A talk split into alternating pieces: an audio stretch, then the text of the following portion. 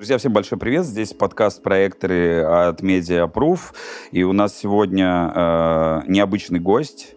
Необычный, но очень э, уверен и для вас, и, а уж для меня это тем более интересный. Это Паша Борисов, э, журналист, музыкант, э, автор э, телеграм-канала «Альбомы по пятницам». Ну и вообще меломан. Э, Паш, привет. И попрошу тебя э, представиться. И если есть такая возможность, все-таки чуть более развернуто, чем это сделал я, чтобы не только те, кто на тебя подписан там или на меня, и кто интересуется, а так со стороны, чтобы на тебя был взгляд какой-то такой. Привет, Макс. Очень рад э, оказаться у тебя в гостях, потому что ну, мне интересно то, что ты делаешь, мне интересен канал Approve, и мне кажется, вы делаете какие-то интересные штуки в той же сфере, в которой я делаю. Я музыкальный журналист, наверное, могу себя так идентифицировать.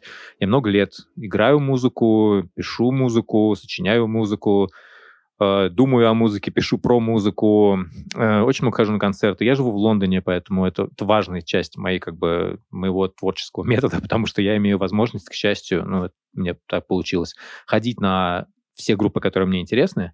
Вот прям вот группа выпустила альбом, я на следующий день могу на нее пойти, на презентацию этого альбома. Это обяза- обязательно, по, да, обязательно про это поговорим, на самом деле, да, про этот шокирующий опыт. так, да, да, это окей. очень, это очень, это очень круто, и мне кажется, особенно сейчас, в условиях той ситуации, в которой мы все живем, в условиях четкой, как бы понятной изоляции России от культурного пространства мирового, для меня кажется очень важным поддерживать эту связь. И сейчас, когда все лейблы, и мне кажется, это неправильное решение, приняли там решение уйти, или когда ты не можешь послушать mm-hmm. альбом Red Hot Chili Peppers в стримингах в российских, э, то надо как-то пытаться сохранять эту, эту связь. Я этим пытаюсь заниматься. У меня есть подкаст э, альбом по пятницам, у меня есть канал в Телеграме альбом по пятницам, у меня есть рассылка альбом по пятницам. Все это немножко разные проекты. В Телеграм-канале это просто список каждую пятницу 7, не знаю, 6-7 альбомов, которые я послушал. Угу. А в рассылке еще у меня есть больше всяких там какие-то размышления на тему того, а, на тему того, что такое музыка, как она устроена и как она работает. Угу. А подкаст угу. это просто я со своей подругой Лерой Лазаревой, которая ведет прекрасный канал под названием «Канал». Вы никогда его не найдете в Телеграме по поиску. Uh, Но вам повезло, мы... если вы уже на него подписаны, конечно. да, если вы подписаны, найдете.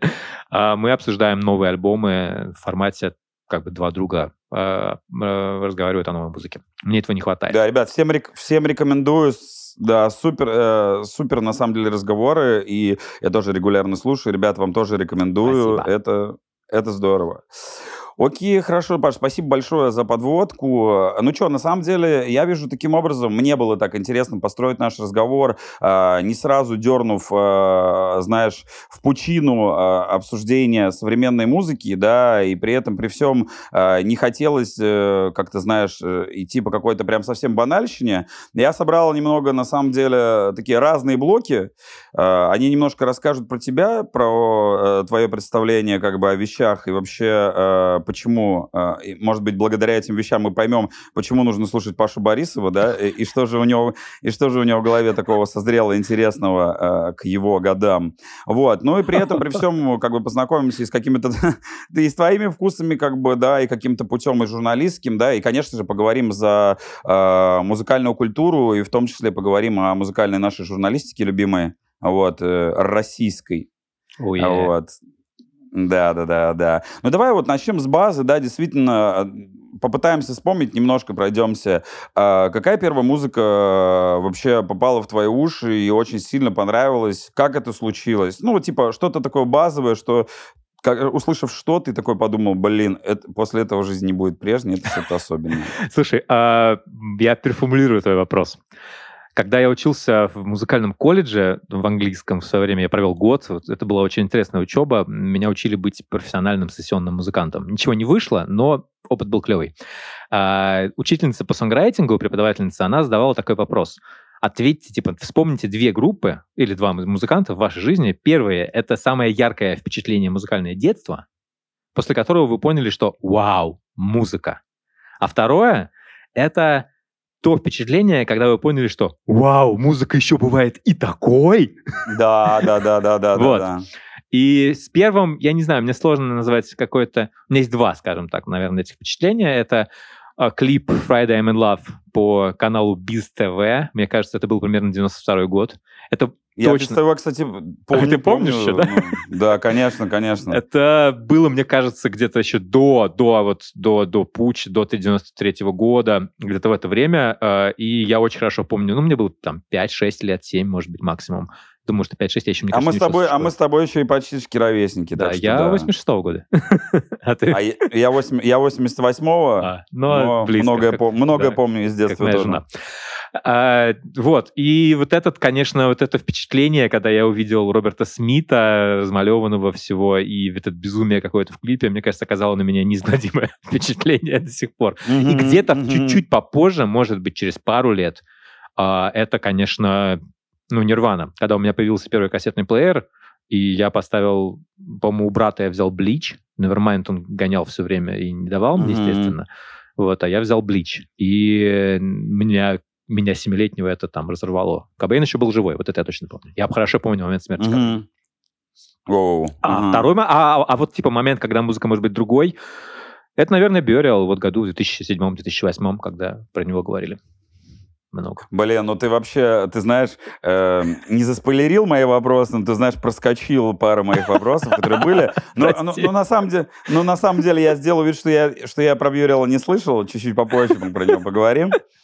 А, да, давай представим. Ну все, я понял по поводу, э, что э, формулировала вкус The Cure, Nirvana. Ну что же, это стартер-пак вообще отличный. Но я правильно понял, что э, ты сейчас говоришь без ТВ там и прочее, у брата услышал и прочее. То есть у тебя нет такой э, вот этой традиции, знаешь, частый путь такой. У меня папа слушал там, или мама что-то слушали, нет, или нет, брат. Нет, нет, нет, нет, нет, нет, нет. Мои родители не слушали ничего. Музыку. Из того, что... Вообще ну, ничего, музыку да? они... У меня нет вот этого воспоминания музыкального от. Ну, моя мама слушала, не знаю, сестер Берри или еще какую-то Ага. вот такую вот музыку. А, Акуджаву, да. Я никогда это Ага. не любил и, и так и не полюбил.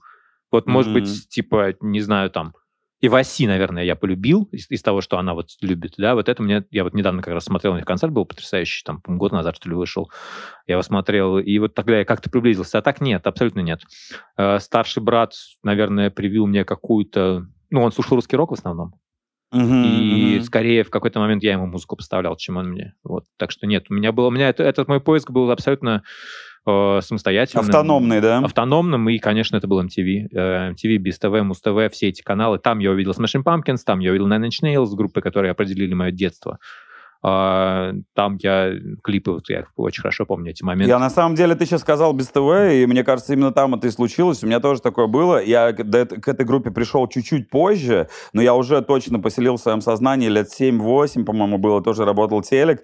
И, по-моему, как раз по без ТВ вот этот клип э, «Тишина и волшебство, текила джаз». Да-да-да, Знаешь, я Типа там просто девочка, короче, что-то такое, какие-то псилоцибиновые грибы, девочка, Валдис Пельш, угадай мелодию. Вот у меня вот, ты сейчас сказал, и у меня вот Да. такое, то есть до текила я дошел чуть-чуть позже, но поселилась в моем сознании. Текила, мне кажется, голова, была в короче. моей жизни всегда. Вот это тоже, знаешь, такое вот ощущение, что не, не было момента, когда ее не было.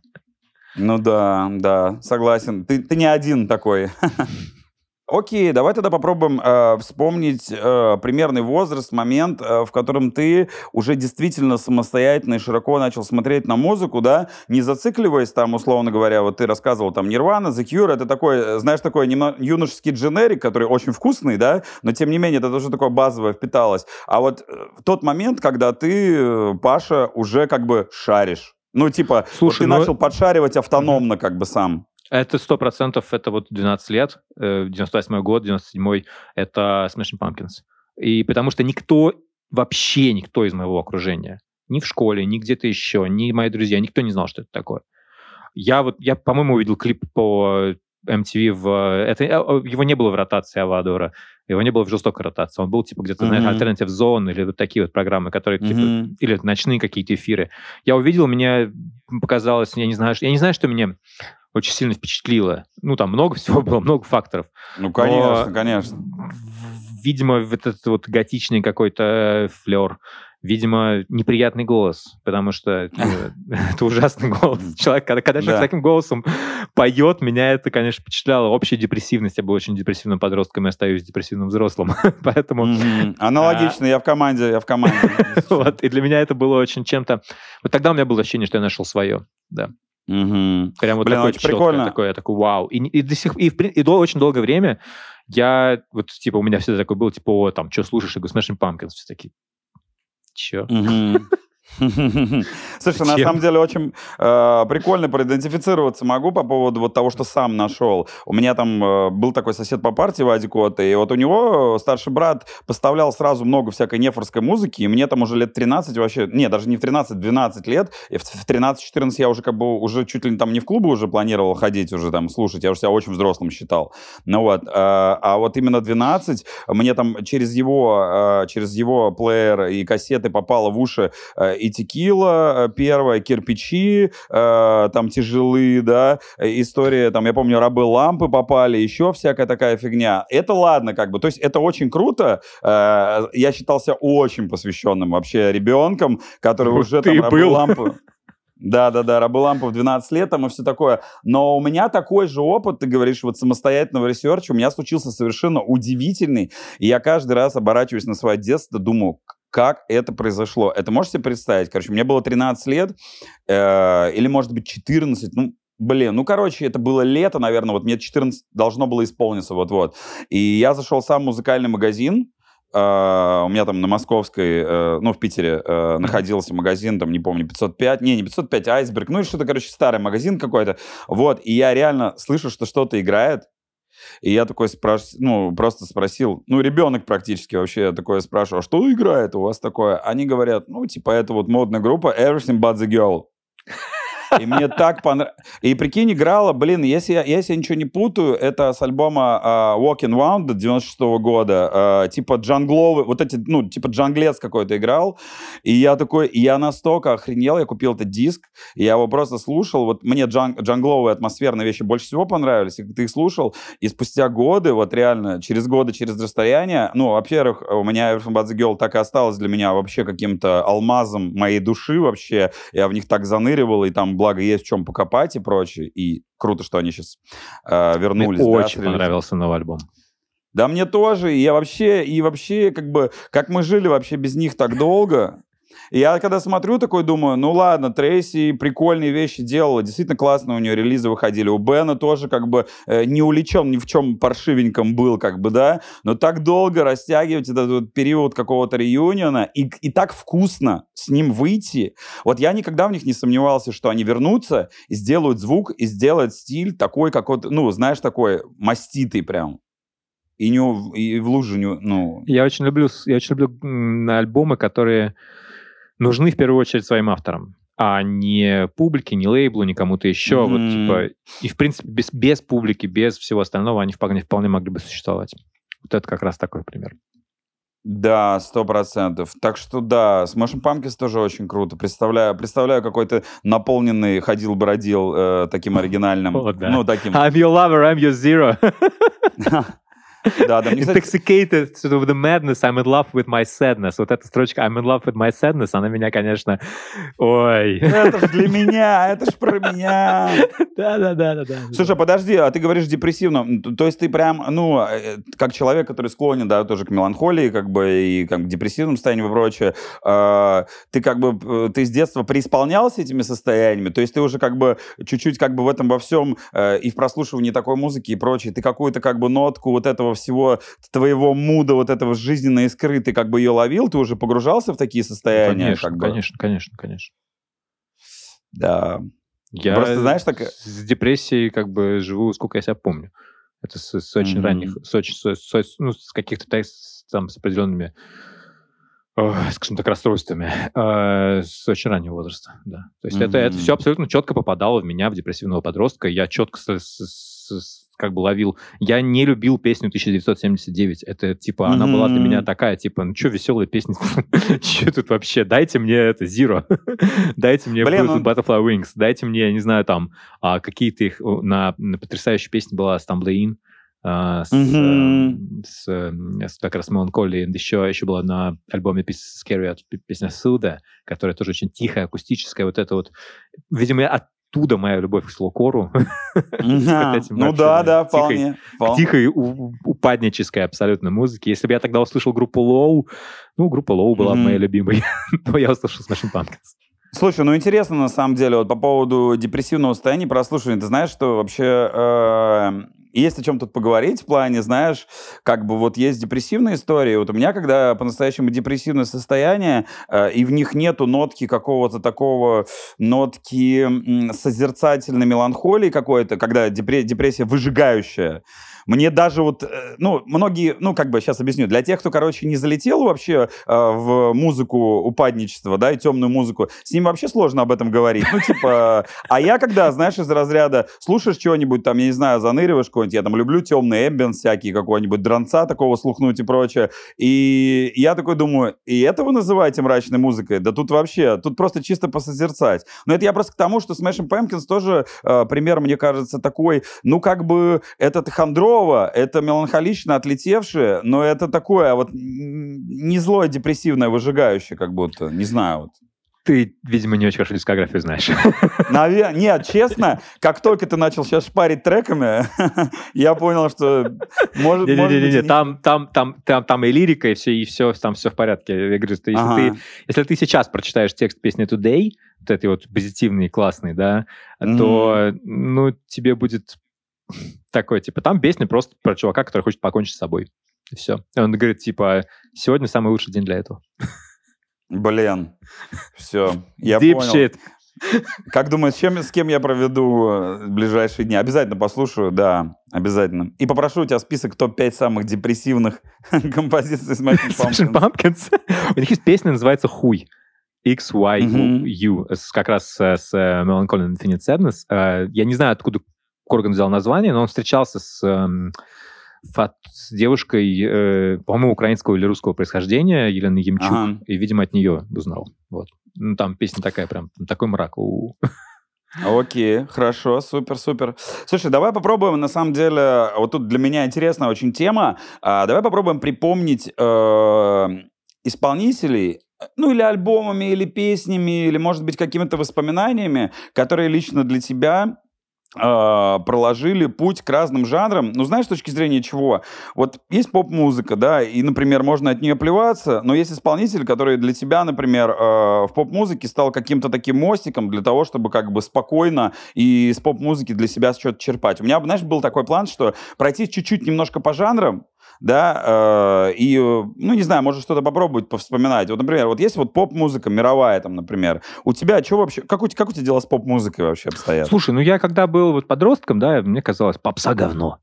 Я хорошо помню mm-hmm. этот поворотный момент в моей жизни, я тебе, по-моему, где-то рассказывал про него в каких-то своих соцсетях, когда вот мне было тоже типа 12, по-моему, да, вот это, ну, тот mm-hmm. же год довольно активного поглощения музыки, 98-й. А, и я пошел, у меня были деньги на одну кассету, я пошел купить mm-hmm. кассету, значит, пиратскую, естественно, и э, у меня был выбор передо мной, что мне хотелось купить. Бритни Спирс, дебютный альбом, или mm-hmm. Offspring Американу.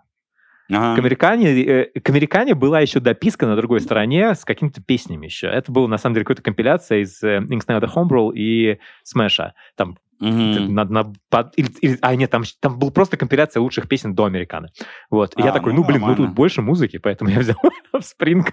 И это определило mm-hmm. меня, конечно. Конечно, я плевался от, от какой-то попсы, но а, потом я стал постарше и понял, что это довольно глупое занятие. И я не знаю, у меня нет никакого никакого негативного отношения к поп-музыке. Сейчас один из самых ожидаемых альбомов для меня это Оливер Родриго, который вот mm-hmm. через неделю выйдет. И, не знаю, Сложно сказать. Я не знаю, кто мне скорее... Может быть, Мадонна, может быть... Может быть, ну, Кайли. Кстати, Мадон... Может быть, может кстати... быть, Кайли Минок, да. Я думаю, что это сто процентов были женщины, потому что я очень много всегда mm-hmm. слушал женщин-исполнительниц. Вот. Mm-hmm. А, и вот как-то так, тогда я такой, типа, а, ну окей, ну это же клево. И почему нет, в чем проблема? Вот. Угу. Гости из будущего, конечно, тоже во многом, да. То есть это тот момент, Не, ну... когда, я, как, когда, когда, знаешь, мое сердечко растаяло, что я такой, типа, ну да, это попса, но мне, блин, нравится. Ну, блин, на самом деле, по поводу, ну, во-первых, по поводу Мадонны, мне кажется, знаешь, э, немножко так э, сомневаясь, вот мы и назвали отличные, как бы, примеры и Мадонны, и Кайли Супер, э, так, как будто бы очень логично звучит, особенно э, при, эти трансформации Мадонны, мне кажется, это, ох, какой мостик нормальный для того, чтобы вообще познать. Особенно, особенно вот тогда, когда ты, то есть, ну, мне нравилась Линда, да, естественно, и как бы Ray of Light, Мадонна Frozen, а, да. Вот это такое, такая же стилистика. Я причем, я уверен, что я Линду слышал сначала, а потом Мадонну. Вот. Угу. И я такой, вау, круто. То есть это типа... Ну, меня всегда что-то вот это, там, темная одежда, какие-то готичные вайбы. Мне всегда это нравилось. Балладные, mm-hmm. всякие драматичные. Вот. И Мадонна, да, Мадонна была в это прям важным, важный вех в моей жизни. И такой, знаешь, mm-hmm. типа, что типа, окей, поп- поп-музыке может быть много чего интересного. Да, мне, кстати, интересно сейчас так себе в голову вопрос такой. А как вот ты думаешь, Свечку-то мы, конечно, не держали, но вот мне интересно, ее постоянные вот эти вот трансформации, ее постоянные вот эти заигрывания, да, я уж не говорю про Ray of Light, да, там и какой там каст есть, э, как бы, кто работал с ней, да, ну и вообще дальнейшие, как бы, истории, вот эта чуйка на все. Насколько вот интересно у Мадонны вот у самой вот э, было ощущение, что можно так, а можно вот так, а можно вот это вот. Насколько это заслуга вот действительно самой артистки вот? Так, ну, слушай, вопрос, который часто задают, да, многим там исполнительницам, исполнителям, почему-то исполнительницам чаще. Мне кажется, здесь mm-hmm. есть некая мизогиния в этом плане. А, потому что про Бейонсе такое говорили, про Тейлор Свифт такое говорили, про... Вот недавно Дейл, Дэймон Алберн э, попытался поругаться с Тейлор Свифт, типа, что вот она диск...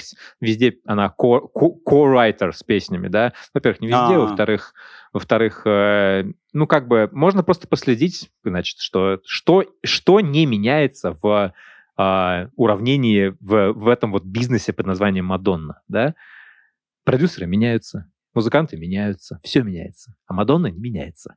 Это хороший ответ на вопрос, не, не, какая да. ее роль. Да, ее роль как креативного директора, ну, она креативный директор абсолютно высочайшая. Про это книжки написаны, про это все уже давно рассказано, конечно. А, и там, или в случае Бейонсе, да, тоже ее роль в том, какие шоу она устраивает, ну, грандиозная. Mm-hmm, mm-hmm. Да, она не пишет песни на пианино, наверное. Она mm-hmm, скорее выбирает mm-hmm. а, из, там, из десятков вариантов, какой ей больше нравится. Но вопрос mm-hmm. этого творческого выбора, это настолько важно и настолько ну, настолько сложный и настолько как бы цельный, настолько цельным нужно быть человеком, музыкантом и человеком, который понимает, что он хочет, как, как это все должно выглядеть. В конце концов, она лицо.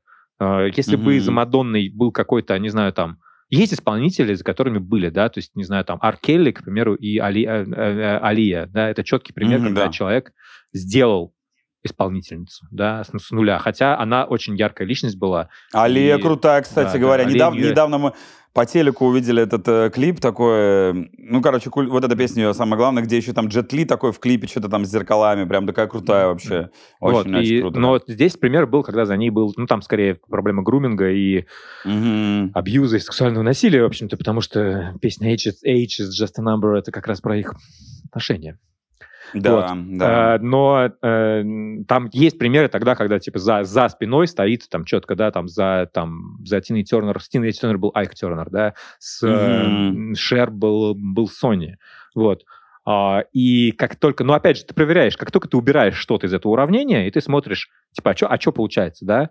У Шер, допустим, карьера, ну, такая, она записала неровно, хорошие неровно. песни, она записала хорошие песни после там, того, как она перестала быть Сони и Шер. Но она была менее ровной, так скажем, да, а, и здесь было какое-то влияние, ну, каких-то других людей. А в остальных случаях, ну, нет, нет, конечно, я, я Блин, ну, слушай, на самом деле это, это очень такой, прост, вроде такую простую базовую вещь сказал по поводу уравнения, да, что они меняются. Это прям, знаешь, я, есть о чем подумать. Ну, в том плане, что, казалось бы, знаешь, какую-то магию сейчас попытался, знаешь, сдернуть какое-то такое, да, сценическую магию, а с другой стороны, ну да, вот все понятно, вот ты идешь Нет, там все просто. Это реально, на самом деле, довольно легко понять, что происходит. Вот я сейчас слушаю, например, подкаст мой любимый Бенсплейн про Talking Heads, Uh, mm-hmm. И там тоже хороший момент такой, типа, насколько важны были в группе Talking Heads остальные участники, которых никто mm-hmm. не помнит. Все помнят Дэвида Бирна. А есть этот хороший ответ на этот вопрос. А вы помните альбомы, которые Дэвид Бирн записал после распада Talking Heads? Я помню один. Да. Который он записал да. вместе с Энни Кларк, Сент-Винсент. Вот его я помню, остальные нет. Вот тебе ответ на вопрос, важны ли эти участники.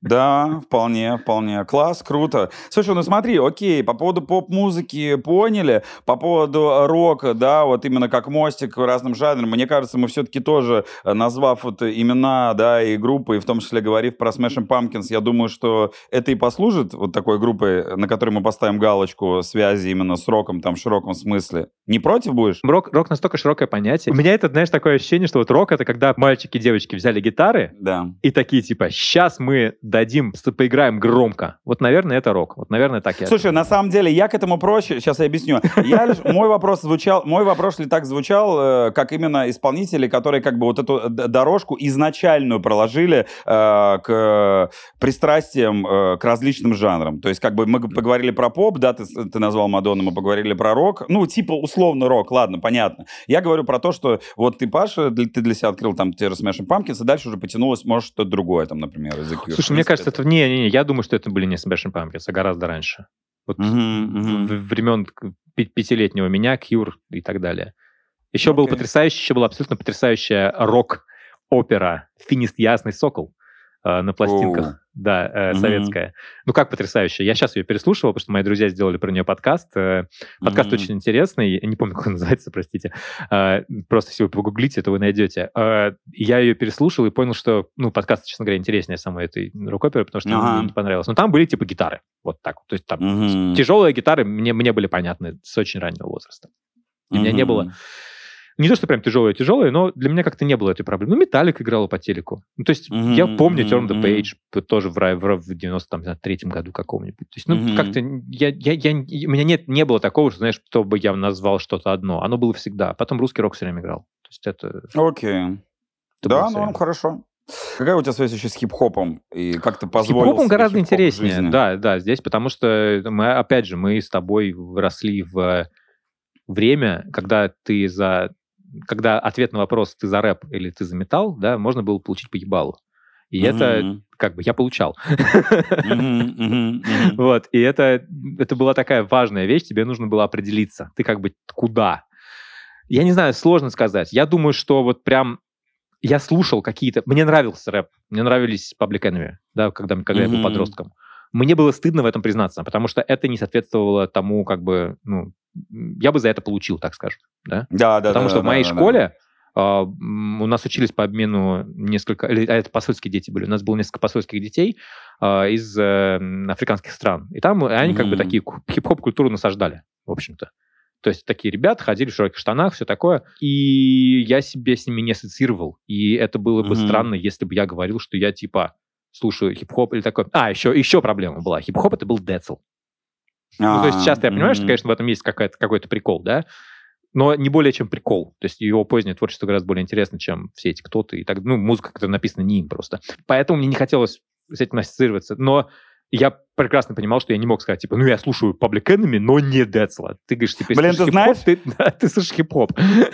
У меня всегда канала, у меня всегда канала сказать, что я меломан. Вот я просто помню, ты сейчас говоришь, можно было получить, а я всегда такой говорил, я меломан. Ну, это... типа, Да не, ну, сразу нормальные начинали доебываться.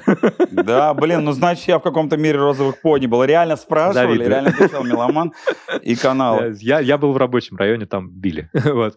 А, и я не знаю, потом, потом как-то был уже, наверное, Вутенг, очень прям плотно. Мгм. О, И- the same, the same, у меня да, то же ну, самое, типа, да. такой, тип, именно вот знаешь, когда я такой, как- когда я начал немножечко шарить, когда я, я увидел какое-то их выступление живое, и я был очень впечатлен тем, что вот чуваки просто буквально читкой делают, ну, музыку, да, то есть э, и ничего там нет, никакого вокала, да, то есть никакого пения, я ничего, я ни слова не понимаю из текстов, я английский выучил, ну, там, не сразу, так скажем, нормально, Мгм. по крайней мере, ну, на уровне того, чтобы понимать, о чем, о чем они поют. Мгм. Вот, а, но качало нормально, клево.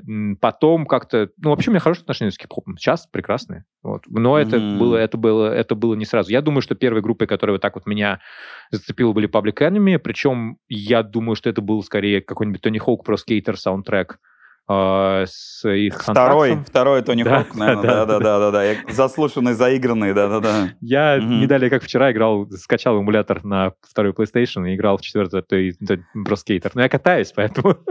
Блин, ну ты... ну- Слушай, я тебе скажу так, у меня по поводу Тони Хоук такое, у меня есть история одна, а, и это чистая правда, вот я ее не, не притягиваю за уши. Я сейчас помню, я был сосед, у которого была первая плойка, а, я иногда раз в три месяца брал у нее погонять, и я помню, э, что я взял у него плойку, музыку, и второй Тони Хаук я уже как бы закатал весь, э, третий Тони Хаук, и я играл в него настолько много до 8 утра, что я на большом пальце, у меня прям мозоль была просто вот от, от икса, короче, я просто ее там, ну, лютейше задрачивал. Абсолютно и... великие игры, да. И саундтрек. И саундтрек, который, типа, ну, был вот вторая и четвертая для меня больше всего почему-то именно по саундтреку. Ну, вторая это Legendary, там все золото да. вообще как будто да, Да, и вот оттуда, наверное, как-то я такой, типа, ну, тоже 98 год, я примерно вот в то же время все это слушал.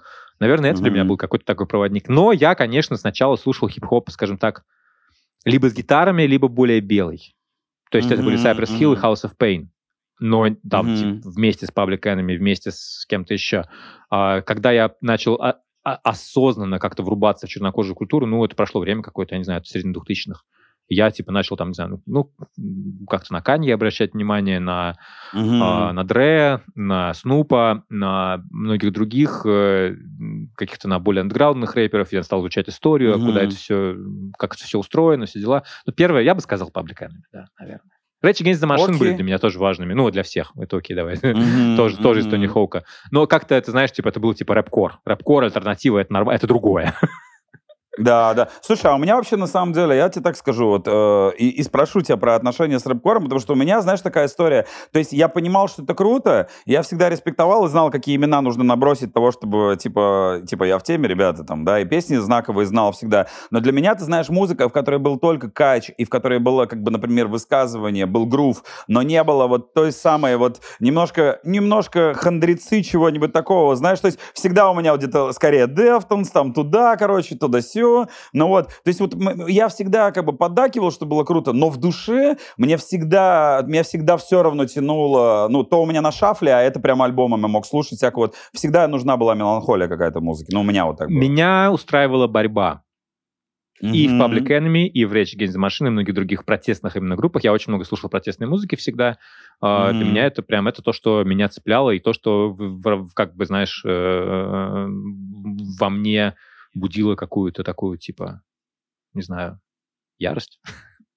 Не, такое, офигенно, да. офигенно. Если, если это с тобой работало, э, это, это аргумент. Я, мне такое чувство незнакомо, вот именно вот это, э, ухватить вот этот вот протест, да, энергию какую-то такую, вот, довериться этому, это круто. Да, вполне. И в панке такое то же самое было. Мне очень нравилось все в протестном, именно в, в протестном панк-хардкоре, mm-hmm. политическом. Я много чего такого слушал. Угу. Очень круто. Слушай, ну окей, а, давай попробуем а, соединить а, два, две, две истории, как бы, скажем, такое ж, тему электроника, да, как бы, и экспериментальная, скажем так, продюсерская музыка, вот такая, да, вот. Сейчас электронику, я имею в виду, э, мы сейчас не будем обсуждать какой-нибудь хаус там и вот такую электронную, коммерческую, да, а я больше нет? про вот... Совсем все хорошо. Не, это очень интересная тема, на самом деле, потому что есть музыка электронная, скажем так, не анонимная, да, грубо mm-hmm. говоря. Это когда ты идешь и слушаешь конкретного артиста. Да. Есть музыка анонимная, когда ты слушаешь селекторов, которые выбирают из uh, других, ну, как бы, ты, ты слушаешь музыку не песнями, а подборками, да, миксами. Ну вот да, да, да, да, да. Как я хожу на, там, не знаю, на техно, всяческие вечеринки, да, или там на, ну, в, в ночные клубы, да, куда я хожу. Mm-hmm. Я до сих пор продолжаю это делать, мне по-прежнему интересно, при этом я не пью, не, не употребляю стимуляторы. Вот, mm-hmm. и я хожу туда просто такой, типа, прикольно музыка. Потанцевать. А вот есть, вот слушай, у меня на самом деле была история, мы не так давно э, тоже с концертами ездили, были в Рязани, э, и там э, промоутер на самом деле такой достаточно э, искушенный э, электронный артист и диджей, и вот мы с ним разговаривали про вот эту вот, э, культуру вот этого селекторства, да, диггеров, когда, когда тебя диджей должен удивить, то есть, грубо говоря, знаешь, вот эти вот есть большое количество вечеринок, где типа э, как бы, как бы замаскированное по модную тусу играет просто попсовые, я имею в виду даже типа, типа селекторская музыка, но очень попсовая, там неинтересная. А, а мы с ним говорили о том, что когда ты, условно говоря, понимаешь, что человек... И селекция такая, которую ты хер зашазамишь, да, условно говоря, и какие-то авторские реворки, там вот это все. То есть тебя это драйвит, то есть ты реально можешь стоять в клубе, да, там ночью и как бы такой, ага, ага, ага. Там я, ровно, бы, ну... я ровно за этим хожу. Ровно так Очень появился круто. дабстеп, собственно говоря, потому что э, в начале 2000-х э, в Британии был в основном популярен UK Garage, Это mm-hmm. всякое такое быстрые барабанчики. Там, ну, грубо говоря, гости из будущего это хорошая да, да, да, вариация да. того, что такое является Вики Герридж. И его общие вайбы были такие. Мы пьем шампанское на танцполе. Роскошь, классно mm-hmm. все. Это было довольно жирное время для Великобритании. Все хорошо жили. Вот. Э, при этом подростки из окраин Лондона они как бы, которым это все не очень... Ну, они не понимали танцы, вот эта вся херня. Они ходили mm-hmm. на вечеринки, где была музыка, где был упор на именно качество саунд-системы, где не было ничего, кроме музыки абсолютно. Это были какие-то подвалы обычно. Mm-hmm. Один из них назывался, из этих подвалов назывался клуб Plastic People.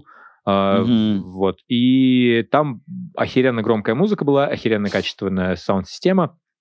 И туда мог прийти любой как бы странный человек, сказать, вот у меня есть странная музыка, может, я ее поставлю днем приходишь, ставишь ее угу. владельцам клуба, они говорят, да, прикольно, давай, приходи. Вот, она была очень, это было очень открытое место. И туда люди приходили вот постоять с пивком, с костячком и угу. послушать два часа, три часа, послушать, как тебе вот диджей тебе ставит странное. Вот. Из этого в итоге вырос дабстеп. Uh, я mm-hmm. большой поклонник дабстепа, один из моих самых любимых музыкантов, наверное, это Code 9 Burial. Mm-hmm. Вот. Но если mm-hmm. говорить про вообще, в принципе, про то, что то, откуда все началось, это вот тоже, наверное, ты знаешь, я, так как я был большим поклонником Nine Inch Nails, вот тоже в детстве, потому что я, я, я фанател mm-hmm. от, от, mm-hmm. от, от, от Трента Резнера. Да, я там, типа, mm-hmm. у меня были какие-то постеры, ну вот на таком... Не мудрено. Да, mm-hmm. да, да, да. Mm-hmm. Все то, что нам нужно, да. I hurt myself today. Да, да, да. This is the first day of my last day. Я могу цитировать да. много строчек. которые попадали в мою подростковую душу. И я, естественно, увлекался. Естественно, это, знаешь, поскольку Nine Nails были очень легко, очень расположены к тому, чтобы, если ты по ним начинаешь угорать, да, там довольно легко уйти в куда-то еще. И Вообще. я ушел через Nine Inch Nails, я нашел, я изучал, что выпускалось на лейбле Nothing Records. Э, это был импринт Интерскопа, по-моему, которым занимался, собственно говоря, сам Резнер. А, и там были Coil, это был просто отвал башки для меня. Я не понимал, да. что происходит. Это музыка, которая оказывала на меня какое-то физиологическое влияние, я не понимал, какое. Я был ну, в шоке. Это в, тоже в раннем возрасте. И еще больше я был в шоке от группы, которую я нашел таким же образом. Причем это буквально было, типа, я не знаю как, ну, кто-то посоветовал. Продавец в магазине, может быть, когда говоришь mm-hmm. ему, типа, что, как... А, или, или это была дописка тоже к чему, к, к какой-то mm-hmm. кассете на Nails. Это группа Autechre, Autechre, мм. она произносится правильно. И это, ну вот у них альбом был Chiastic Slide, 90, по-моему, 6 Легенда, легенда вообще. Да. Mm-hmm. И это вот, mm-hmm. и вот это вот, вот этот вот vibe, я такой, вау. Потом я услышал это же, эти же, э, вот эту же музыку, эти же биты в Idioteque Radiohead а.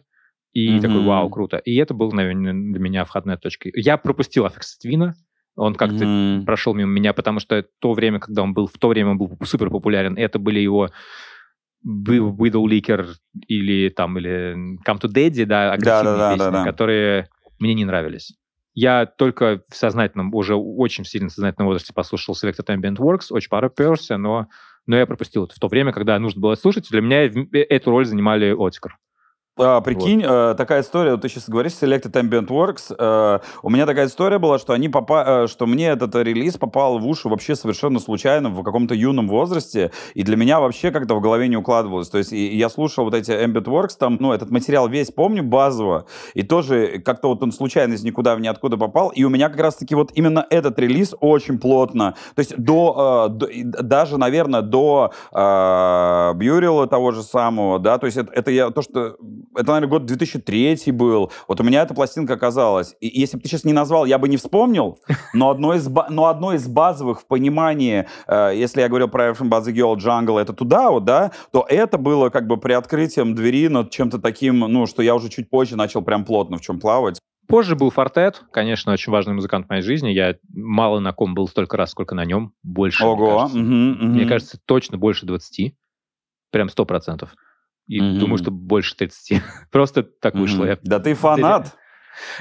Не всегда я был фанатом. я типа просто, я фанат, во-первых, да, но просто ну, он часто выступает в Лондоне. Вот все. Он, было время, mm-hmm. когда он часто выступал в Лондоне, и это был как раз 13-14 год, когда я э, учился здесь, и э, я попадал на него. Причем он, он, он, видимо, искал тогда возможности как-то научиться, как играть музыку живьем по-разному. Да, он, да. он, он, он, он, он из тех, кто сидит в студии, а как бы когда он приходит играть диджеить, он такой, ну, подиджеить можно, а хочется как-то, ну, что-то другое делать, не, чуть больше, чем диджеинг. И mm-hmm. он искал способы, как это сделать. Он много выступал про, под какими-то псевдонимами и все такое. Я просто довольно случайно часто на него попадал. Ну и потом просто он, каждый год хожу на него раз 3-4. Слушай, пока, пока не поздно, а, для, знаешь, такой популяризирующей две минутки от эксперта, ты заговорил о, о, о, о дабстепе. Э, давай для тех, у кого этот вопрос висит в голове, разведем а, историю с дабстепом а, с воблой 140 и 70, да, вот эти халфтаймы, с дабстепом в представлении вот этом, да, UK и Бьюрил и так далее. Как бы ты объяснил за пару минут или за минутку, в чем разница, и как одно, и где было одно, где другое, и как это вообще, и как эти Слушай, два все, совершенно все разных очень... звука. Это не разные звуки, все очень просто, на самом деле. Есть потрясающая документалка, как документалка видео на Ютубе, но оно такое, документального формата. называется All My Homies uh, Hate Skrillex. Вот. Э, это про чувака, который вот ходил на эти вечеринки... Э, от чувака, который ходил на эти вечеринки в Лондоне в начале 2000-х и как бы наблюдал расцвет всей дабстеп-сцены. Ключевая фишка была в том, что определенной группе людей нравилось, э, как звучит бас специфическим mm-hmm. образом в дабстепе с специфическими барабанами. Эта музыка была достаточно медленная и а, там, несмотря на темп 140, это, это все зависит, темп ничего не значит. Это, ну, halftime, я имею в виду, да, 70, да. а уже раз медленно, там, понятно, да, понятно, да, да, да. Да, можно в 70 написать музыку, которая будет звучать быстро. Это да. вопрос восприятия. Да, да, да. Просто да, хуярь да, ты да. вторыми, и все будет нормально. Да, да, да, да, да. Вот, и, короче, там есть много, я считаю, короче, вот из этой, из этой документалки, из моего собственного research а, я считаю так, что нет никакого конкретного различия между вот тем, что называют brostep ом в формате mm-hmm. Skrillex а и там его эпигонов, да, и э, того, что называют британским дабстепом, да, потому что на самом деле э, на самом деле это просто естественное развитие жанра, потому что mm-hmm. оно связано с одной простой вещью. Это довольно интересная история на самом деле, э, потому что как бы в Великобритании в 2009 году запретили курить в помещениях. Mm-hmm. Это изменило все. Потому что раньше ты приходил на танцпол, брал пивко mm-hmm. и зажигал сигаретку или косячочек, и вперед. Mm-hmm. И ты два часа стоял, слушал диджея, не, не уходя никуда. Отменно. Сигареты, mm-hmm. э, как бы запрет на курение, создал трафик. И люди стали уходить и приходить. Потому что, поскольку люди стали приходить и уходить, у диджеев возникла проблема. Им нужно было... Они, не, они потеряли возможность выстраивать драматургию, знаешь, в течение часа, да, потому что их час уже никто не слушал. Да. Угу. Поэтому они такие, типа, блин, надо больше бенгеров ставить, потому что люди приходят, они хотят, ну, как бы... То есть как-то что-то такое, чтобы оно было более агрессивное. Из-за этого дабстеп, и не только дабстеп, многие другие жанры становились mm-hmm. немножечко более агрессивными. А в дабстепе получилось так, что ну, многие детишки, типа Скрилекса того же самого, да, mm-hmm. это все совпало с популярностью Эблтона, да, и с тем, что он везде оказался, его было легко спиратить, а, и можно да. было что-то делать. И э, если ты послушаешь, э, там, не знаю, ранние треки Скрилекса и не только, сейчас не только его, многих других последователей, да, да, да. там, 2009-2010 года, в них очень много вот этот вот wobble звук. Да, да, да, он, да, да, да. Он, он, он работает в первую очередь на средних частотах, а не, а не внизу, как это работает э, э, типа дабстеп в понимании скрима, допустим, да? Да, да, да, да, да, да. Я, я очень, больш, очень люблю скрима, один из моих самых любимых дабстеп-музыкантов. Mm-hmm. Вот, и у него прям, у него такой прям, у него там бас такой, что он ну, он очень специфический. Сабовый, вот. ну, на, на ультра низких да. там, типа, да. Да, прям на ультра низких, mm-hmm. если ты слушаешь его громко, он тебя прям пронизывает. И поэтому это mm-hmm. музыка, которую не очень интересно слушать. Ее не всегда интересно слушать э, дома. Ее хочется в, как бы в клубе, да?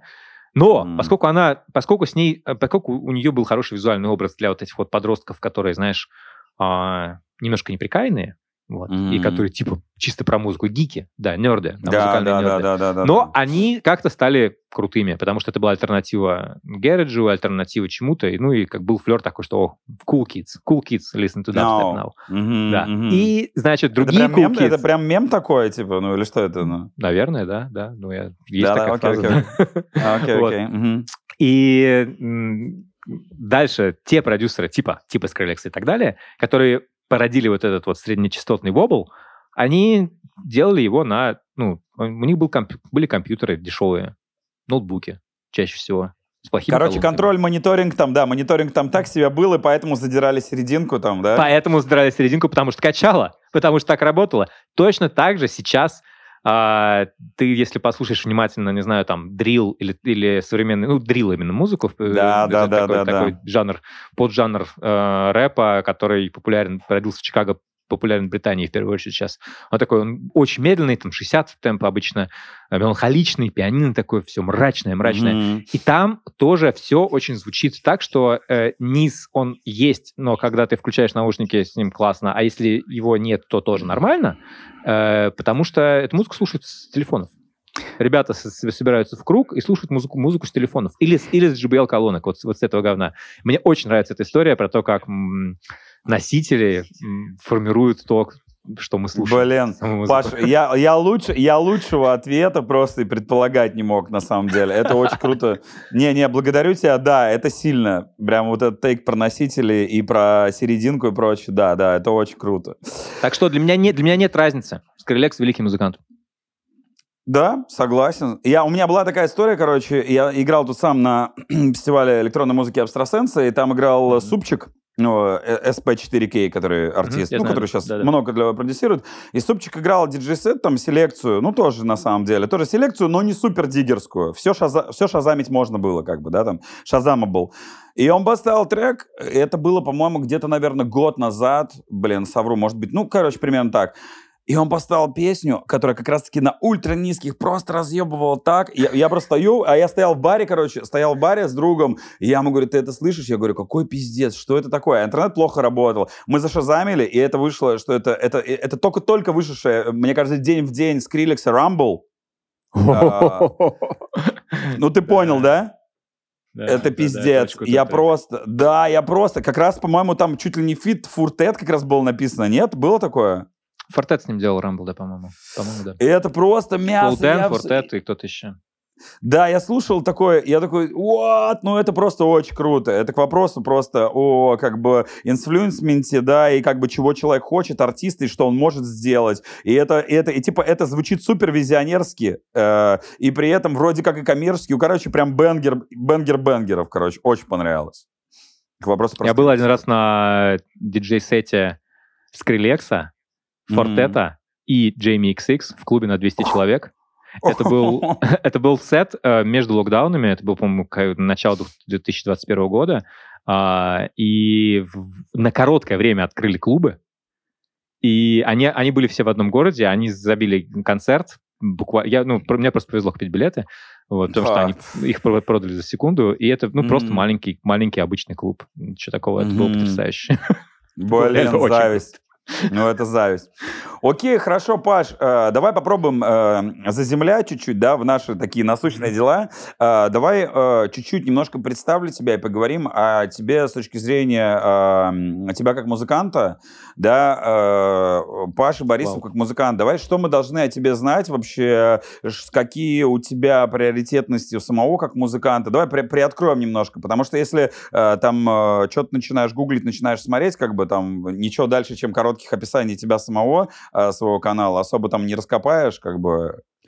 Ну, у меня есть псевдоним Frailty Nine. а, Я м, выпускаю музыку какую-то под ним. Честно говоря, я, я не то чтобы... Я не воспринимаю это как какую-то карьеру, прости господи, или что-то серьезное. Мне просто нравится делать музыку, мне нравится э, играть с синтами, и э, нравится что-то производить прикольное. И иногда это выпускать, иногда не выпускать, иногда играть. А, Последняя моя запись была, она была посвящена, ну, скажем так, событиям в России, потому что я, я обнаружил какой-то момент, что а, я очень люблю лазить по архивам и искать там разные всякие интересные штуки музыкальные. Мгм. Потому что я ставлю себе отсечку, там, типа, вот сейчас я ставлю отсечку 1923 год, да, то есть я ищу все, что раньше 1923 Мгм. года, потому что на 100% это свободные по правам вещи. Ага. Вот. А, и я какой-то момент вбил в поиск, по-моему, библиотеки Конгресса Russian и Мгм. нашел какое-то количество записей на русском языке. Вот именно до Мгм. этого времени. И я такой, вау, интересно, а что это вообще, что это, как бы, откуда? И я, и в конце, я, знаешь, в конце концов я сопоставил. А если музыканты в 1923 году записывались в США, издавались там на лейблах типа Columbia или Decca, Мгм. да, то, значит, они как там оказались? Значит, что Уехали. они эмигрировали. А откуда? Ну От да. чего они эмигрировали? Ну да, да, да, да, да. От войны и революции. И я такой, Да. «М, совпадение. Ну да, да, да. меня да, очень да. Ой, впечатлило это, да, меня очень впечатлила эта связь, связь поколений, что там сто лет прошло, а люди по-прежнему уезжают и записывают какую-то музыку здесь, на Западе, и это происходит сейчас постоянно. Вот, допустим, я не знаю, я, например, через там несколько, через месяц пойду на концерт Снегда Химантока в Лондоне, который стал теперь лондонским музыкантом. Один из лучших русскоязычных музыкантов, да.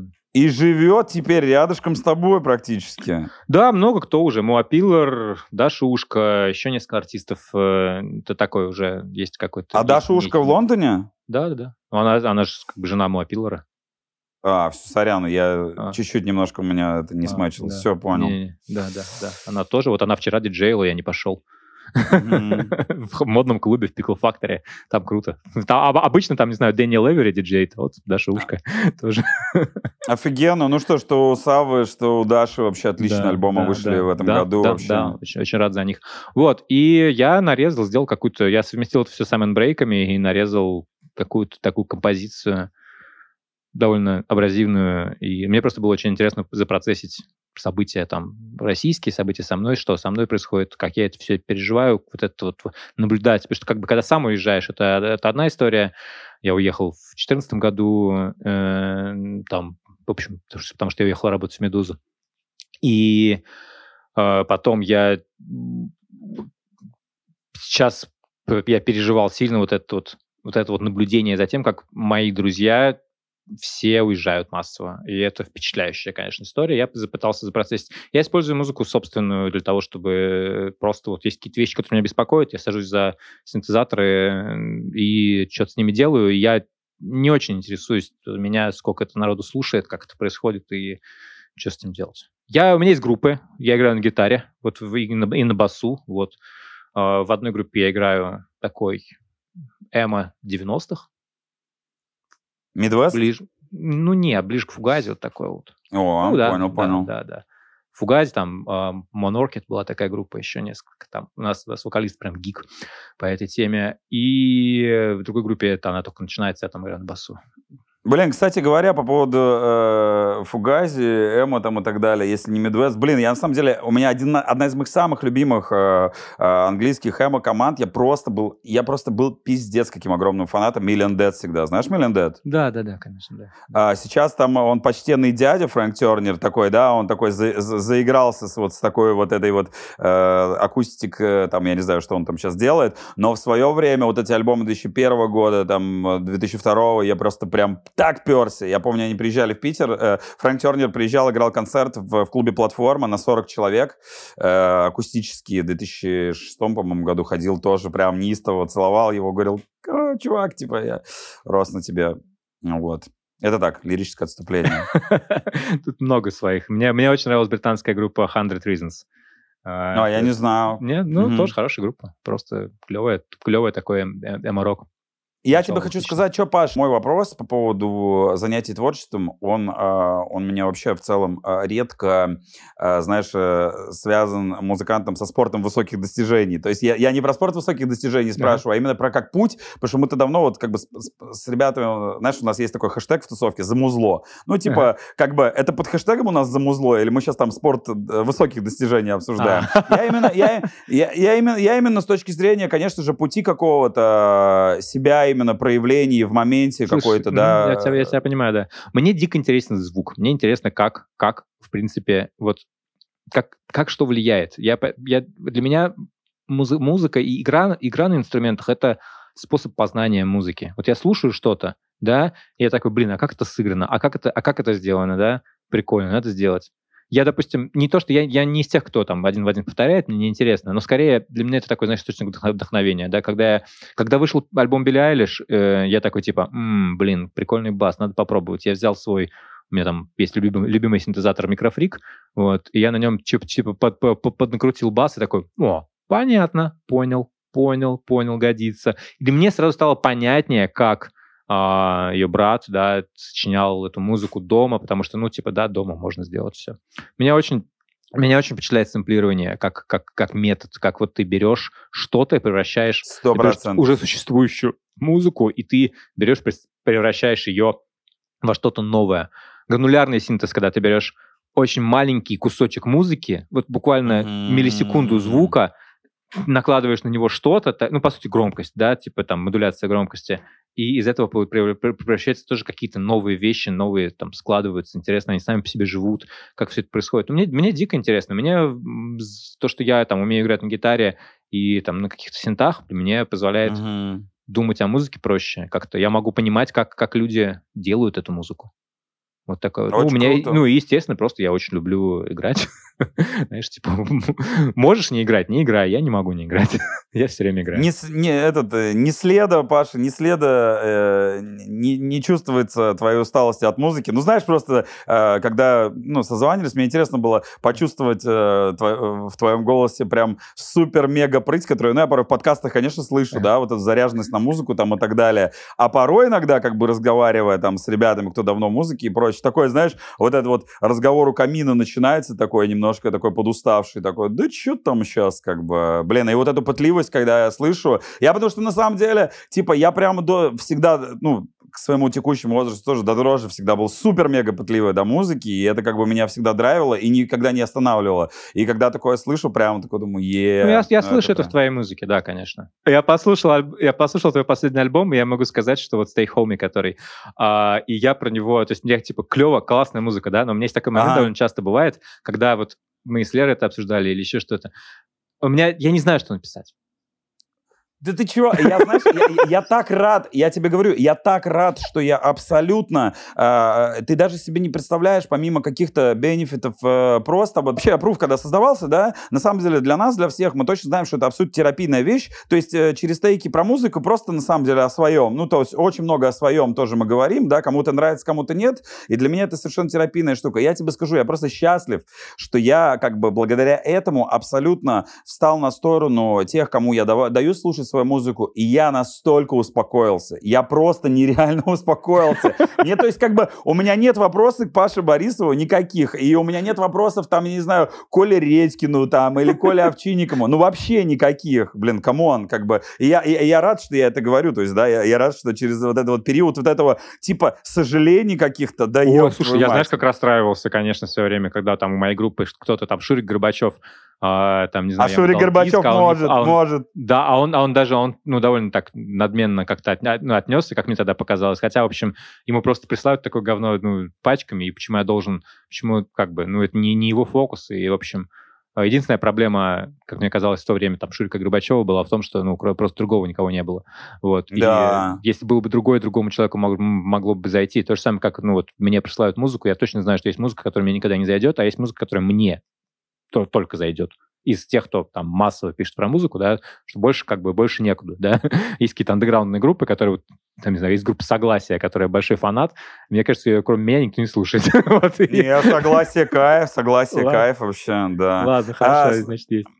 А, да я просто на самом деле по поводу согласия, и просто mm. э, я так еще в свободное, так сказать, от других дел время э, работаю с ребятами с лейбла «Фузы Дружба», Mm-hmm. Ну вот, э, и, собственно говоря, ребята меня постоянно в андер погружают, там, всякие разные, там, да, и я, даже то, что я иногда не успеваю послушать, да, я такой думаю, да кто это вообще такие, что это за слово вообще такое? Они такие, ты чё? Ты иди посмотри вообще, это легенда. Ну, такое у меня постоянно, регулярно происходит. У меня просто, у меня просто гитарный сегмент чуть-чуть просаживался, ага до недавнего времени, ну, больше в электронику, как бы больше интересовало, но теперь, благо, это как бы чем не просаживаться. Хорошо, окей, поговорили про музыку. А, вот Паша Борисов журналист, музыкальный журналист. Опиши свой там, ну, вкратце, не супер там занудно, свой путь до нынешней точки вообще. Ты говорил, что в 14-м ты переехал, потому что стал работать в «Медузе». Но давай чуть-чуть вот э, небольшой экскурс. Ой, все просто. В 2006 году мне было 20. Я не знал, чем заниматься. Mm-hmm. Я играл в группе, я как-то пытался быть, не знаю, построить свою карьеру, как, не знаю, гитарного техника или вообще техник... Ну, э, Карьера роуди. гитарного техника. Карьера роуди, да. Я дружил с седьмой расой, я дружил с моими ракетами вверх, это мои друзья, прям близкие были достаточно. И я с ним, я иногда им помогал по на сценах. И я так, типа, думал, рок, вот это все, то, что я мечтаю от, об этом всем. Но потом как-то, ну, довольно очевидно было, что это денег тебе не, не принесет никогда ни при каких обстоятельствах, и жизнь это довольно... Mm довольно такая суровая. Я столкнулся с необходимостью что-то зарабатывать. Я абсолютно не понимал, чем, чем, чем я должен заниматься. Мой друг э, Игорь Белкин э, написал в ЖЖ тогда, что в Ленту.ру ищет новостников. Я написал ему, что давай попробую, потому что типа про интернет писать. Я подумал, ну прикольно, лента.ру. Не то чтобы mm-hmm. я тогда много читал новости, ну я читал новости, я был тогда достаточно политически активным всегда, но попробовал, у меня ничего не получилось. Вот, э, меня продержали месяц на стажировке и потом не взяли, но это дало мне большой старт. Потом я работал в каких-то других изданиях э, и типа чисто писал новости. Потом я обратно вернулся в Лентуру в 2008 проработал до ее ну, окончания в 2014 а, я всегда занимался политической журналистикой, э, общественно-политической, mm-hmm. новостями, все вот эти, всеми вот этим вот просто в, в качестве, не знаю, бонуса в Ленте.ру можно было еще написать что-нибудь про музыку, если тебе хотелось. У нас mm-hmm. отвечал за это Саша Филимонов. Э, Блин, слушай, подожди, ничего себе, так вы с Филимоновым работали тогда еще? Да, да, конечно. Да, давно я, ну, сори, вот у меня тут белое пятно, ну, клево, круто. Филимонов шатаут вообще. в какой-то момент э, я какой-то момент он просто написал мне, говорит, типа, ты слышал новый альбом National? Тебе как, ну, Норман. Я не помню, это был, по-моему, High Violet или что-то такое. А mm-hmm. я как раз в то время как раз довольно сильно угорал по National, 2011 год был. И я что-то написал какую-то рецензию. Ну, вот как-то с тех потом, когда, когда была уже «Медуза», я в «Медузе», ну, Саша в, в, в время не работал в «Медузе», и Горбачев еще не пришел. И я ага. года три или четыре, года три, по-моему, я просто там каждый месяц писал обзоры э, того, что мне нравится, и как-то формировал свою политику. Потом, э, потом, когда я уже ушел из «Медузы» 10 раз, в 2019 году, по-моему, я э, немножко выпал из музыкального пространства. Mm-hmm. Я написал в своем твиттере, что типа, чуваки, а кто-нибудь знает какой-нибудь, типа, мне нужно, грубо говоря, вот как Pitchfork выкладывает 5 рецензий, да, Mm-hmm. Или там какие-нибудь другие издания говорят, типа, вот, что вышло в пятницу, да? Мне нужна такое же, только с, как бы, ну, с фокусом, с, с, с российским взглядом каким-то, с русскоязычной музыкой, да? Чтобы я, типа, немножко понимал, что еще происходит в России. Я ничего не нашел. Ну, сделал сам канал. Все. Вот, the rest И с тех пор с тех пор, да, я не пропустил ни одной пятницы. Это удивительно. Да, на самом деле, Паша, я тебе что хочу сказать, что я и э, благодаря тебе и твоему критическому взгляду, да, и твоему даже отчасти такому искушенному взгляду, я к нему на самом деле присматривался, и это, и это стало одной из тех вещей, э, почему я решил завести канал, и твои рекомендации поначалу, они на самом деле, и какое-то такое, они меня, короче, вдохновили. Так что... Спасибо большое. Я не считаю свой взгляд искушенным, я, наоборот, считаю себя очень человеком, который очень мало чего читал, очень мало чего знает, и мне этого не хватает очень сильно. Прям вот прям сильно. Я, мне не хватает начитанности и наслушанности. Значит, э, значит, я это могу оправдать как минимум одним, что судя по тому, что ты рассказываешь о своих э, пристрастий, детско-юношеских там и так далее, значит, мы с тобой э, сто процентов из какой-то канвы плюс-минус понятны друг другу, знаешь? Ну, да, и, видимо, да, я это чувствую, я это чувствую.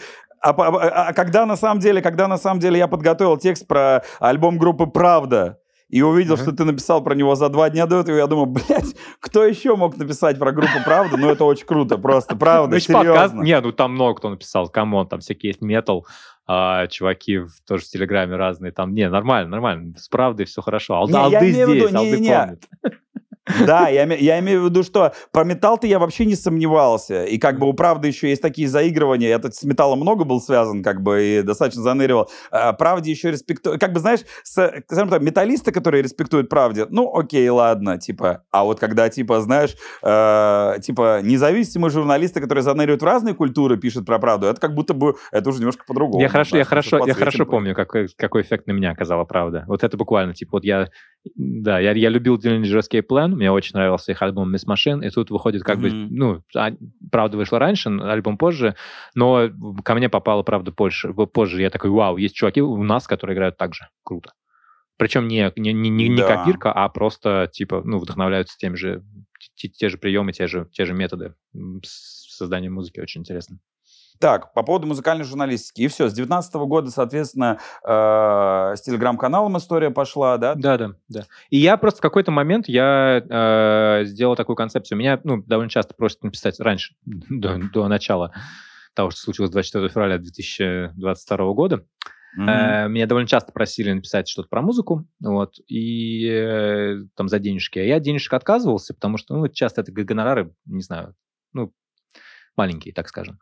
Я говорил... Да это вообще боль, мне кажется, я когда узнал, вот, честно говоря, музыкальная журналистика, я, так, я иногда, когда такой понимаю, что, э, что я в этом пишу совершенно безвозмездно, я такой подумал, уж лучше, блин, безвозмездно, чем порой просто упороться там просто в кашу mm. над знаками там. Ну, просто, короче, и... я просто могу сказать, да, чтобы, да, да, давайте там нормально, ну, озвучим цифры, да, в да, да, да. мое время, скажем так, я сейчас, сейчас не знаю, может быть, что-то изменилось, но гонорары в размере 3-5 тысяч – это нормально рублей за текст. Причем текст может быть типа на, там, на 20 тысяч знаков. Да? А, как-нибудь Звуки.ру могли, мне, мне один раз Звуки.ру э, предложили гонорар в размере 1000 рублей. Я попросил его перевести куда-нибудь на благотворительность, потому что это, ну, издевательство. А, да, конечно. Самые большие гонорары, которые я получал за музыкальные тексты в своей жизни, это вот, ну, Медуза платит 75 евро. Вот, ну вот как бы... Угу. Ну, я от них тоже довольно странно получаю, это не гонорары, но я получаю периодически. А, это тоже, ну, жизнь ты не выстроишь на этом. То есть это все хобби. Да это все хобби, конечно. Даже, даже не пытайтесь думать. Да. Сколько, я знаю, сколько зарабатывают примерно там авторы популярных телеграм-каналов, типа там, не знаю, «Тихое место», да, вот там 30 тысяч подписчиков большое, у них есть видосы по полмиллиона просмотров, ну, большие молодцы, мне они очень нравятся. «Тихое место», респект, респект. Да, вообще, и это, бы. ну, это тоже не деньги. Ну да. Ну, на самом деле, тут, конечно, это, это тема для, для другого разговора. В целом, на самом деле, э, мне интересно, как, э, как вообще каждый из тех, кто причастен да, к музыкальной культуре, подсвечивает ее, э, как находит способы реализации своих талантов, скажем так, и прочее. Как, есть, как, как? Я просто очень много работаю, очень много, и очень быстро все делаю. Вот единственный способ. Потом в 2002, да, в 2022 я запустил подкаст, мне очень нравится его делать, я про него довольно, ну, вначале рассказал, и вот э, мне позволяет делать подкаст только то, что я его очень быстро монтирую.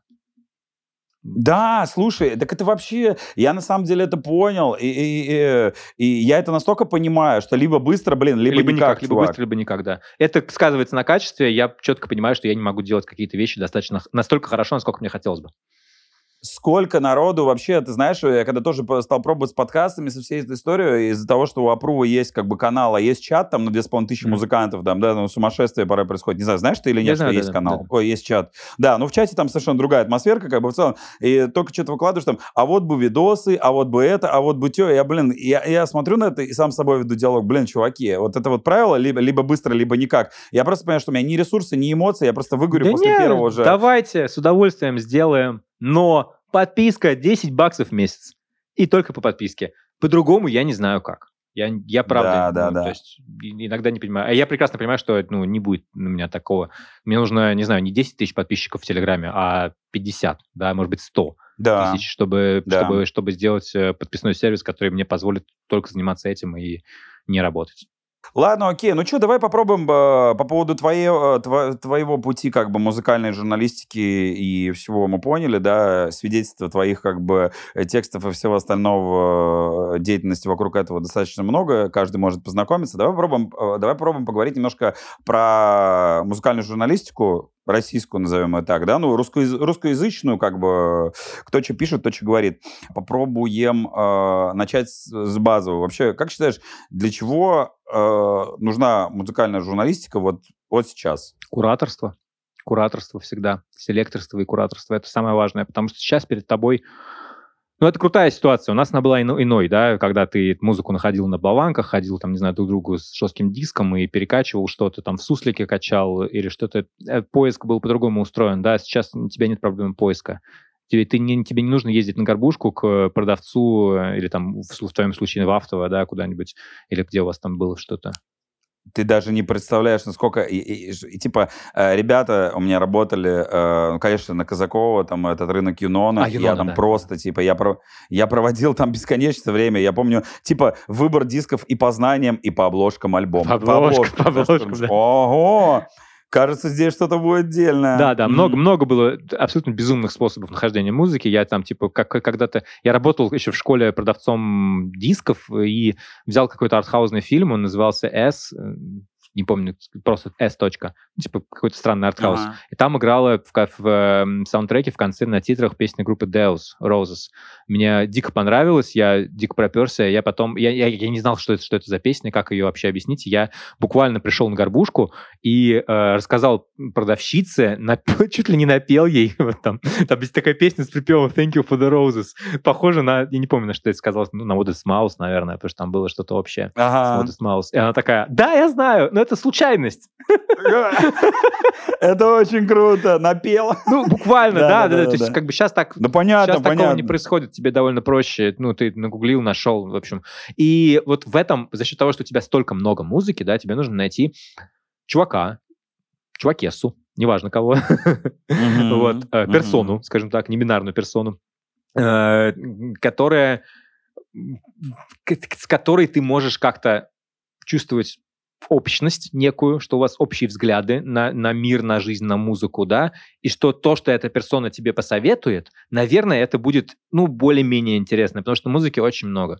И самая, самая большая проблема в том, что в этой всей музыке, которая до нас доходит, она вся плюс-минус нормальная. Вот такого, чтобы я послушал альбом, про который кто-то пишет, или который где-то в каких-то списках релизов, да, и чтобы он был совсем дерьмовый, ну, такого не бывает mm-hmm. уже, да потому что mm-hmm. слишком много, ну, как бы, если он прошел какие-то фильтры определенные, да, и куда-то уже попал, то, в общем, он, он будет скорее норм, да. Мы, мы, опять же, мы не в 90-х живем, когда странную музыку выпускали, когда музыкальная индустрия работала, у нее было меньше данных, она работала на честном слове, на чуйке или так далее. Сейчас, сейчас гораздо больше работают циферки, чем чуйка и все на свете. И вот для того, чтобы как-то ориентироваться в этом бесконечном потоке, тебе нужны селекторы, которые тебе помогают. Кто-то полагается на алгоритмы Spotify или там Apple Music, кто-то полагается на мнение друзей, кто-то читает, не знаю, меня или тебя.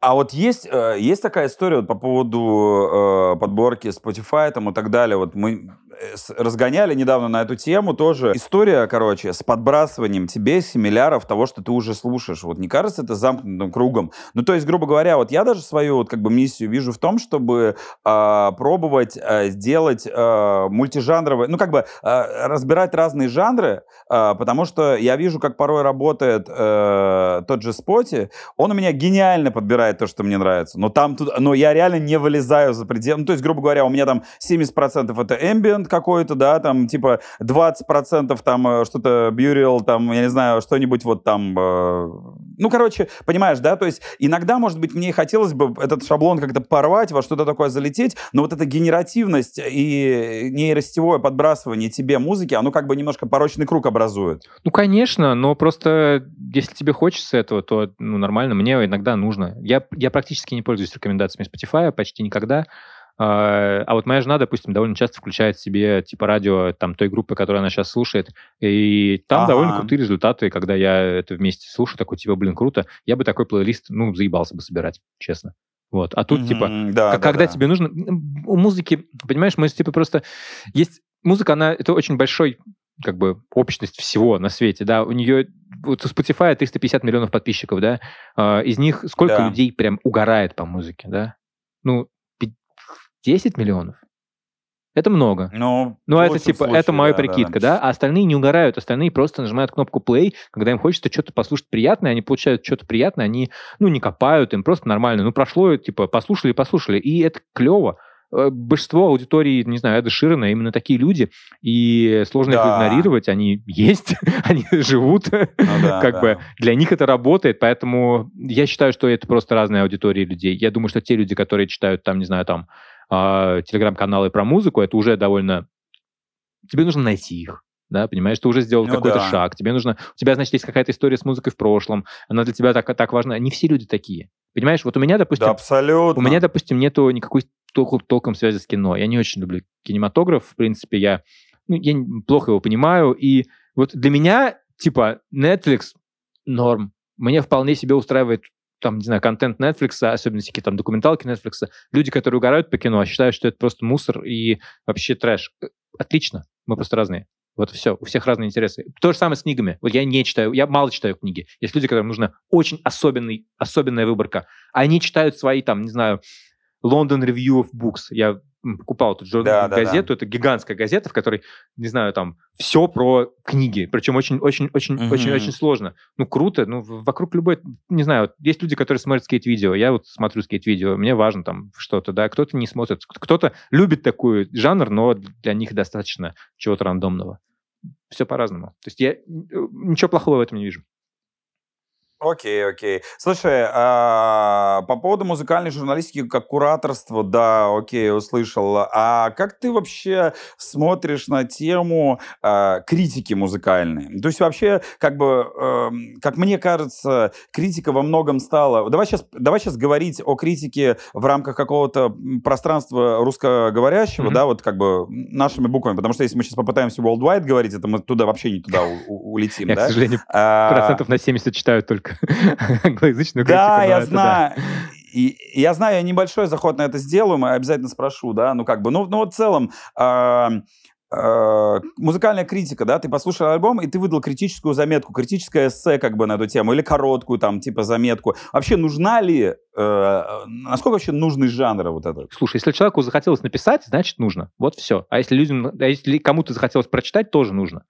Вот, когда-то я сейчас не очень вижу лично для меня какой-то смысл в, вот знаешь, такой в расставлении оценок, да, вот это то, что мне кажется, мне кажется, наверное, не очень интересным и ненужным просто, да, мне, я не смотрю на, на то, какие оценки ставят, не знаю, Pitchfork, Rolling Stone или NME, потому что они ничего лично для меня не значат. Они могут иметь какое-то значение вот в рамках там этого журнала, да, для них, для их аудитории. Раньше это было важно. Сейчас, в, когда мир такой большой и перед тобой столько много информации, ты мне важнее просто сказать, чтобы, чтобы кто-то мне сказал, что это норм. Вот. Это, это, это, это стоит послушать, потому что там вот, вот, вот, вот что-то есть такое. А, критические разборы я очень люблю, если это типа не попытка, знаешь, не попытка вынести вердикт. Вот когда люди выносят вердикт, это вот, это вот пример журналистики музыкальной афиши, да, то, которую да, те же люди, да, которые да, да. ее писали, да, сейчас, сейчас перечитывают, это там какие-то наши, наши общие, думаю, знакомые, они сейчас сами перечитывают эти же тексты и такие, Блять, что я написал? Да, ну да, да, да. Потому что это, знаешь, такое возвышение себя на пьедестал. Я сейчас со своего пьедестала обосру какую-нибудь группу. Вот. У меня есть очень прикольная история. Ну, все мы, я думаю, почитывали там вот этот период, там, Rolling Stone 2004, 2005, да, русскоязычный Rolling Stone, там, да, и прочее. Блин, и там у меня есть очень смешная история с тем, что я, у меня был момент такой в питерской тусе, э, всегда с огромным теплом отно, относился к кирпичам, Uh-huh. Э, и у меня был такой момент, э, ну, я кирпичи перестал слушать, наверное, там в году 2006 но как бы, но последней вишенкой для меня являлся альбом «Царский», альбом «Кирпичей». И на нем как раз, кстати, играл Ваня Людовик, который э, в «Правде» гитарист. Вот. Очень мелодичный альбом, очень красивый такой. И мне он так понравился. Я взял номер Rolling Stone, и там оценка была Лени Новикова. И он поставил, ну, он типа написал большую статью, и вроде заметка была неплохая, но вердикт стоял 2 из 5. Ну вот, и я, когда Approve появился, я, я, я написал об этом альбоме э, и э, сказал то, что не прощу Леониду Новикову, что поставил двойку этому альбому. И Леня пришел в комментарии и написал, знаешь, что он написал? Он написал, это не я ставил оценку. Он, он сказал, заметка моя, а типа а звездочки ставил кто-то другой, типа главный редактор. Блять, у меня вообще мир просто, знаешь, типа, я все детство думаю, я тебя отомщу когда-нибудь. А оказалось, что в роли... Оказалось, внимание, что в Rolling Stone звезды ставил, вообще десакрализация святого, что заметку писали журналисты, а звезды ставили не они. Вот так вот. Так что... Вот смысл в этом я, правда, сейчас, сейчас не... тогда, наверное, был. Да, когда у тебя было, когда тебе нужно было потратить... Нет, точнее не так. В России смысла в оценках не было никогда. Потому что смысл оценок был в западном мире, потому что если ты просто вот сейчас вот задумайся, да, сколько, ну, ты да. примерно понимаешь, что такое 20 долларов. Это, ну, что-то, да. Да, сейчас в Нью-Йорке mm-hmm. это типа два пива, наверное, да, в, в баре. Да. А, или ужин в ресторане, да. В 2095 да. году это было типа не два пива, это было 10 пива, как минимум, да. Это была сумма, mm-hmm. это было много. Это были большие деньги. Для подростка потратить двадцатку на один диск, это было да. до хера. И оценки были важны, да. Сейчас нет. Когда ты музыку не покупаешь, нет, все, это... И поэтому сейчас, мне кажется, больше смысла имеют, э, не знаю, обзоры концертов или чего-то такого. Когда ну, ты, да. ты, ты реально, типа, тебе, ну, ты за что-то платишь. Сейчас ты ни за что не платишь, чтобы разобраться, нравится тебе этот альбом или нет. Ты должен просто потратить... Ну, сколько... Вот, за, кстати, за сколько тебе нужно времени, чтобы понять, что ты хочешь дослушать альбом? Uh, хочу дослушать альбом. Ну, я начал слушать альбом. Mm-hmm. Я послушал первую песню. Предположим, я засомневался. Я тыкну еще, может быть. Но мне кажется, я должен послушать как минимум три песни по минуте. 15 секунд. Ну, я тебе скажу подержи честно. Мое, подержи мое пиво. Я могу сказать честно, что, наверное, ты принимаешь решение в первые 15 секунд. Если ты сам, а, если ты сам серьезно себя разберешь, то ты придешь к этому. А, смотри, я тебе так скажу, что тут очень важный момент. Я часто просто раньше запускал музыку, которая изначально уже типа плюс-минус понимаю, что она какие-то фильтры прошла. А вот э, когда уже стал, э, ну, пятничные релизы слушать просто на потоке, ну да, ну, во-первых, э, ты, ты задал изначально вопрос, э, знаешь, такой немножко направляя меня в туннельную сторону, альбом.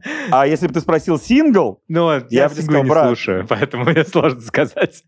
У меня был вопрос, на самом деле, по поводу того, что э, ты как бы в целом по-прежнему альбом, ну как бы альбомный Слушай, человек. я иногда слушаю, когда я понимаю, что альбом, про, про который я буду писать, да, вот Оливия Родриго, да, я слушаю синглы. Да. А, Soul Dive, я слушал синглы. А, mm-hmm. Но я часто слушаю, когда вот уже вышло 2-3, потому что мне нужно понимать в этом, в, в каком-то в объеме. Я одну песню, ну, это мало я не получаю достаточно информации об этом. При этом, при этом я действительно понимаю все, что мне нужно понять, ну, секунд за 15. Просто это, эти 15 секунд должны быть из каждой песни, вот, и они как бы да. дают мне картину для того, чтобы я про это написал. А вот принять решение, слушать или нет, ну, оно, да, 15 секунд. Хорошо, по поводу критики ясно. А как ты считаешь, критика критики имеет смысл? Вот, типа, грубо говоря, э, мы тут э, дискутируем с пацанами, с моими на эту тему, да, э, критические заметки, критических заметок вообще, как какова их жизнь. Вот ты когда, ты любишь, когда кто-нибудь, типа кто-нибудь что-то высказывался, а потом кто-нибудь э, по поводу этого высказался? Нет, мне, mm-hmm. мне тошнит mm-hmm. от этого, если честно. Просто ага. это прям, это, это, это, это какая-то мастурбация на самих себя и между собойчик, который интересен довольно узкому кругу людей, и мне хочется всех им, всех, всем им сказать, что, типа, ну, соберитесь вместе, там, обсудите, я здесь при чем. Я, я не люблю срачи, я не люблю выяснение отношений, а всегда это скат, скатывается в срачи выяснение отношений. Есть отдельные примеры, да, есть, есть примеры, когда, как бы, просто это довольно смешно, потому что я человек, который, наверное, ну, как-то начал критиковать Олега Кармунина довольно рано, потому что он написал отвратительный текст про э, Миварка, музыканта, с которым Дельфин написал альбом «Звезда», который из текста следовало, что Дельфин прокинул Миварка и как бы и э, очень плохо по, по, отношению к нему поступил. Семья Миварка, да, он, он довольно давно умер, э, семья Миварка говорит, что это вообще полный бред, это не так.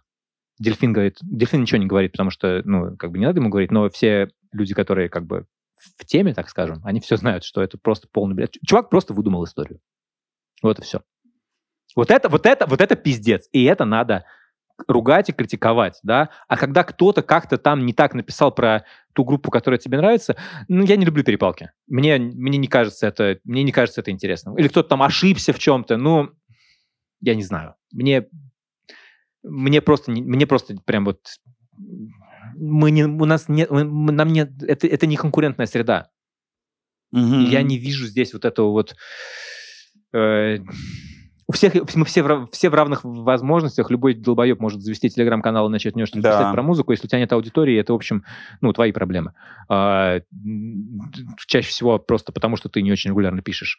А, да, 90% да, да, проблем, да. да, это просто потому, что это нерегулярный канал, и его люди не советуют, он недостаточно напоминает а, всем о том, что он существует. Вот. И это, это, это, наверное, главный фактор. А так, вот эти вот все эти между собойчики какие-то, я, я, нет, нет, даже про тейки такие, да, когда кто-то из журналистов э, делает такой э, манифест э, манифест э, высказывания не по поводу чего-то релиза, знаешь, а по поводу взгляда, ну, на культуру, да, и вот когда, грубо говоря, кто-то из журналистов говорит о том, что э, культура в упадке, с культурой сейчас все плохо, да, типа, э, и что вообще нам всем делать, там, и так далее, да, а кто-то на это рефлексирует. Вот у меня вот те вопросы вообще, у тебя закрадываются ли мысли э, в твою голову порефлексировать на тему, там, упадка, не упадка, э, э, выступить каким-то, ну, как бы без, без патетики, но, знаешь, э, как-то высказаться как-то манифестально вот на какие-то вещи такие, просто... С удовольствием, но у меня не хватает знаний.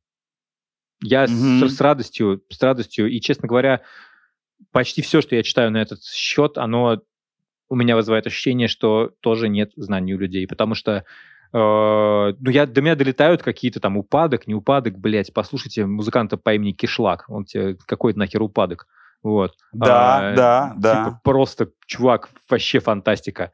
А, ну, то есть я, я, я не обладаю такой экспертностью. Вот и все. Да, я тебе просто что скажу, что следующий мой вопрос был, я ты сейчас говорил, и ты просто, знаешь, как, это, э, как, в карао, как в караоке по словам прошел сейчас. Я вот просто говорю, должен ли критик быть объективным? В скобках пишу, мощная матчасть, подкованность, да, uh-huh. и может ли критик, да, типа, действительно, объективность этого всего, и ты сейчас буквально все это сказал, да, и ты знаешь, э, вот это дерзновение даже порой, оно у меня тоже, то есть, да, люди там дерзают на что-то, но мне тоже часто не хватает вот ощущения того, что мне сейчас экспертно о чем-то сказали, вот есть такая вот история, и так мало, вот э, мне очень жаль, что как будто бы вот этот вот вольтрон из подкованности, знаний, экспертизы и нежелание просто настрочить большое количество знаков. А вот это, короче, короче, вот этого как будто бы что-то вообще не хватает, как будто вот у нас просаживается. И вроде как, насколько я понимаю, я честно грешен, я не следил на самом деле, насколько широкие темы и много охватывали какие-нибудь ими там, я не знаю, писали ли немного каких-то диггерских, каких-то текстов э, э, вот э, объема там, да, выдавали или нет. Но мне порой кажется, что вот эта вот аналитика, она вообще отсутствует. То есть все вот не, не, как такие... раз, наб... как раз ими делали, это, наверное, редкий пример. Вот есть Институт музыкальных инициатив, это редкий пример, когда получалось, когда был э, ну, однозначно такой достаточно академичный подход к осмыслению музыки, к осмыслению культуры через музыку, и очень глубокий и серьезный. И у меня как раз, э, ну, опять же, э, если бы не 24 февраля 2022 года, то они продолжали бы работать и продолжали бы осмыслять. А сейчас на это нужно, на это нужно много ресурсов. Тебе нужно заплатить достаточно большое количество денег, чтобы людям, которые должны, типа, людям, типа, не знаю, Льва Ганкина или не знаю, mm-hmm. Феликса Сандалова, да, которые должны сесть да, и копать, да. да, и типа и думать, и, и, и, и, и э, прочитать, не знаю, миллиард текстов, э, написанных в каких-нибудь пабликах про разные сцены музыкальные, да, которые они, про которые они ничего не знают. Вот тогда у тебя получится. Да. Я сейчас... Э, это очень... Это вот такая... Это очень меркантильная причина, почему у нас э, нет такого глубокого осмысления. Почему я не вижу, по крайней мере. Ну, это нормально, нормально. То есть, вот знаешь, понимаешь, э, слово меркантильность, оно содержит в себе как бы как будто бы окрас уже какой-то, что типа... Но, но, но, но, но на самом деле это же абсолютно нормально. Ну, ну тебе просто, бы... просто надо на что-то жить, и время нужно. Я, есть люди, у которых нет работы, которые могут себе позволить не работать и просто заниматься любимыми делами. Я очень рад за них, но э, их, опять же, мало. Вот. И я, mm-hmm. я, я, я не знаю, кто, кто, кто такие. Все, все, кого я знаю, все, все, кто, все, кого я знаю, кто занимается смыслением музыки, э, там, это, не знаю, там, Костин Сарханянс, э, Лев Ганкин, э, Шурик, опять же, Горбачев, э, многие другие авторы, Артем Макарский, да, у всех свои сторонние работы, и никто не может себе позволить посвятить полностью. А это та тема, которая требует серьезного, скажем так, влияния. Я, да. я тем более. Я, я еще, у меня еще есть проблема в том, что я ну, слишком давно живу не в России. Я теряю, да, я, я теряю понимаю. понимание, что происходит очень быстро, и э, у меня есть там свои сцены, которые для меня очень важны, которые мне очень нравятся, mm-hmm. в которых я шарю, да, типа там группа зачарованные, какая-нибудь там еще какая-то, какие-то вот такие вот, э, там mm-hmm. брянская сцена, потому что мои друзья, да, но, но в целом я понимаю, что я смотрю на это глазами стороннего наблюдателя. Угу. Ну, и этот сторонний наблюдатель-то что видит-то вообще? Русская музыка, ты считаешь, сейчас в кризисе находится или нет? Россия находится в кризисе. Абс- абсолютно, это понятно. Да. Музыка сейчас находится в кризисе? Конечно, Именно музыкальные, музыкальные идеи? Конечно, конечно, находится в тяжелейшем, потому что э, никакое творчество, цензура никак, никакому творчеству на благо не идет. Э, мы mm-hmm. живем в ситуации, когда Алена Швец, написавшая не одну песню про однополую любовь, говорит, я за да. традиционные ценности. Это Ну, пиздец. Это пиздец. Это пиздец. Это пиздец. Это пиздец. Это, это просто, это катастрофа, я бы даже сказал, да? Это называется цензура, это называется а, вот смерть музыкальной мысли. Да, абсолютно. Потому что Алена Швец для меня после этого, ну как, кто она для меня? Кто у нее музыкальный директор? Да, типа э, Алена Швец Мгм. сама или Екатерина, да? Мгм. Вот. Вот. Да, да, да, да. вот, да. как бы... э, вот- Согласен. Вот, вот здесь вот, понимаешь, то же самое, та, та же самая история с э, перспективными э, рэперами, которые посмотрели на скале Милана и такие типа, а, понятно, вот как бы так нельзя. Будем, значит, про- ну, то есть, блин, рэперы не поют про наркотики. Что дальше? Рокеры не поют про то, как у них отсасывают? Что еще? Как бы рэперы не, про... рэперы не, не перестанут петь про сучек и, и- и голду? Давайте уже не рушить все. Основы основ какие-то. Ну да. да? Не, я согласен, согласен. Да, ну я именно, знаешь, э, Ситуация такая. Ситуация такая. Если ты музыкант, ты живешь в России, да, ты сталкиваешься с определенными проблемами. Ты можешь не быть политически активным музыкантом. Проблемы эти от тебя никуда не деваются. Ты знаешь, что тебе нужно мгм. выбирать, с кем выступать, ты знаешь, что тебе нужно смотреть как-то, ну, может быть, поаккуратнее, да, на какие-то вещи, да. Влияет ли это на твое творчество? ну, сто процентов. Конечно, влияет. М. Далее, если ты уезжаешь, то ты сталкиваешься с эм, проблемой э, падения аудитории, падения доходов и всего на свете. И вообще поиска себя в, в- в новом мире. Это ни хера не просто. Я как человек, который Это пиздец, пе- это, не, это, переезжал это, это невероятно стран, сложно. Это, Мгм. это тяжело, да. Это трудно, и мало у кого это получается успешно. И продолжаться при этом, опять же, выживать типа, и заниматься творчеством тоже сложно. Естественно, это заводит в кризис. Очевидно. Естественно, это приведет к тому, что у нас появятся какие-нибудь новые исполнители, а, которые найдут способы выступать и делать какие-то там хорошие вещи. Но это будет единицей, так как, ровно так, как это было в Советском Союзе. Вот это, это, очень, это очень похоже на, на, на, на, на всю эту историю, когда у тебя есть какие-то андеграундные музыканты, среди них есть, не знаю, какая-нибудь странная, прости господи, машина времени, да, и ну, абсолютно официальная группа, да, и, Мгм. и типа есть Гребенщиков, которые не, менее официальные, скажем так, да, а есть все, что Мгм, ниже, да, которое, которое просто никто не слышит. Типа Башлачева, да, которого, насколько я понимаю, там, Мгм, ну, то есть мгм. с ним у него не было популярности, она, она, она потом возникла, или Янки. Да, конечно, конечно. А, вот, вот, вот такая проблема, да, то есть что какая-то, какие-то хорошие вещи смогут э, не найти выход. Это, это, это жопа. И это, это, это, это, это, это сильный кризис. Да, на самом деле при этом при всем интересно э, понять, знаешь, что, ну что, как бы грубо говоря, мы сейчас говорим о сегменте таком, как бы, блин, не хочется это называть словами типа там, знаешь, э, думающая аудитория, там думающая музыка или там не думающая, но в целом э, есть, при этом е- при всем- есть- это можно назвать категориями, вполне есть как бы музыка, как бы, грубо говоря, легкая, да, развлекательная. Да, да, развлекательный, да, развлекательный да. контент, да. Есть музыка, которая работает, э, которая истории рассказывает, немножко на другом уровне, да. Вот. Мгм. Ну вот, да, да, согласен. да. Это, э, э, одна не исключает другую, я слушаю ту и другую. Конечно, интересно посмотреть на на то, что нас всех э, дальше ждет. Потому что, на самом деле, я тебе скажу честно, я на самом деле достаточно много интересуюсь, э, ну, как бы, условно говоря, интересуюсь там электронной музыкой, интересуюсь музыкой, которая... э, я не назову ее легкой, но назову ее, скажем так, музыкой такой, э, не, не заходящей на поле какой-то конфликтности. Сейчас, э, не музыки, знаешь, мы убежали от реальности, но не, в неком смысле такой эскапистской, как бы, да, которая в целом не претендовала на констатацию какой-то реальности. Я при этом вижу, что достаточно много, как бы, как будто бы, блин, это, это, это смешно, что я сам это произношу, и как будто бы это абсолютно логично, что как будто бы сейчас есть расцвет какого-то, знаешь, типа из разряда э, там, чего-то более дримпопового, более инди-попового, более Да, да, я это вижу, такого, да, да, я это вижу, мне присылают всю эту музыку, я, мне много ее присылают, я ее слушаю, а, и я четко вижу, как немножечко изменились ориентиры, потому что какие-то музыканты, в том числе, которые, я знаю, что они могли бы что-то сказать, они такие типа, про любовь напишу песню. Про любовь конкретную, да. про любовь не, не, не выходящую за, за, за рамки, да. Песня «Химия в бутылочке», я не знаю, сейчас, наверное, не очень возможно, да, потому что люди Ну будут да. думать, а выпускать ли мне песню, деньги же, да, выпускать ли мне песню по наркотике в той ситуации, когда а, э, Мизулина будет, типа, как-то проблемы от нее, от, от нее прилетят, да, А, это сложный вопрос. И вот это, э- это влияет, да, это влияет даже на легкую музыку. Но ты же понимаешь, как ты же понимаешь, что тут причинно-следственные связи работают таким образом. Э, человек устроен так, что у него получается э, включается инстинкт самосохранения таким образом, что я уверен, через пару-тройку э, релизов, через пару-тройку месяцев он, не, он, он вообще не идет на компромисс с собой. То есть он себе это объясняет. Ну, да, да, да, да, конечно, типа, ты конечно, продолжаешь... конечно, конечно. Я, я, ну, ты просто я такой, еще... а чего, чего было вообще? Очень ну, важный момент, я там? никого не осуждаю, это тяжелая ситуация. Никто, как бы, никто не обязан быть героем, никто не обязан быть Оксимироном и идти на уголовные дела.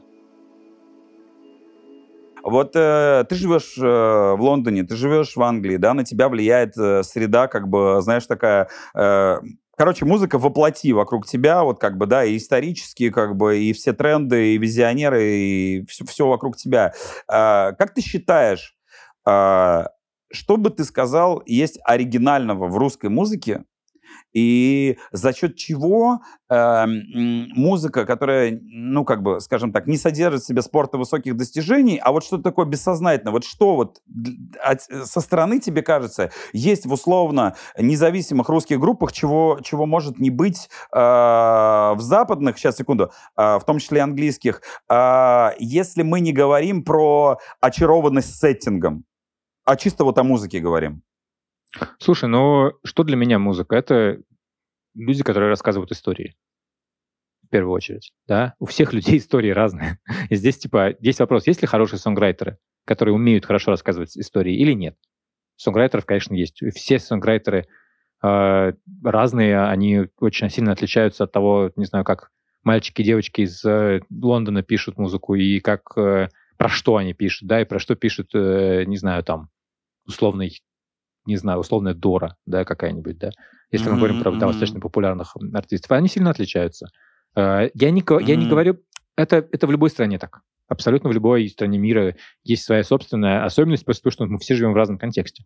Это контекст. Это mm-hmm. именно в первую очередь. Я, я, поэтому для меня очень сложно сравнивать, знаешь, как типа, ну как можно сравнить, не знаю, там, поток сообщений в социальных сетях, да, люди что-то выкладывают, там что-то пишут, да, кто-то лучше, кто-то хуже, кто-то mm-hmm. там популярный, кто-то менее популярен. Но это просто отражение общества, в котором как бы существуют mm-hmm. эти люди. То же самое музыка, которую мы слушаем, это отражение, э, отражение той культуры, в которой люди живут, в, в, в mm-hmm. сеттинга, да, в то политических событий, которые происходят вокруг них, не политических, всего чего угодно, литературы, которую они читали.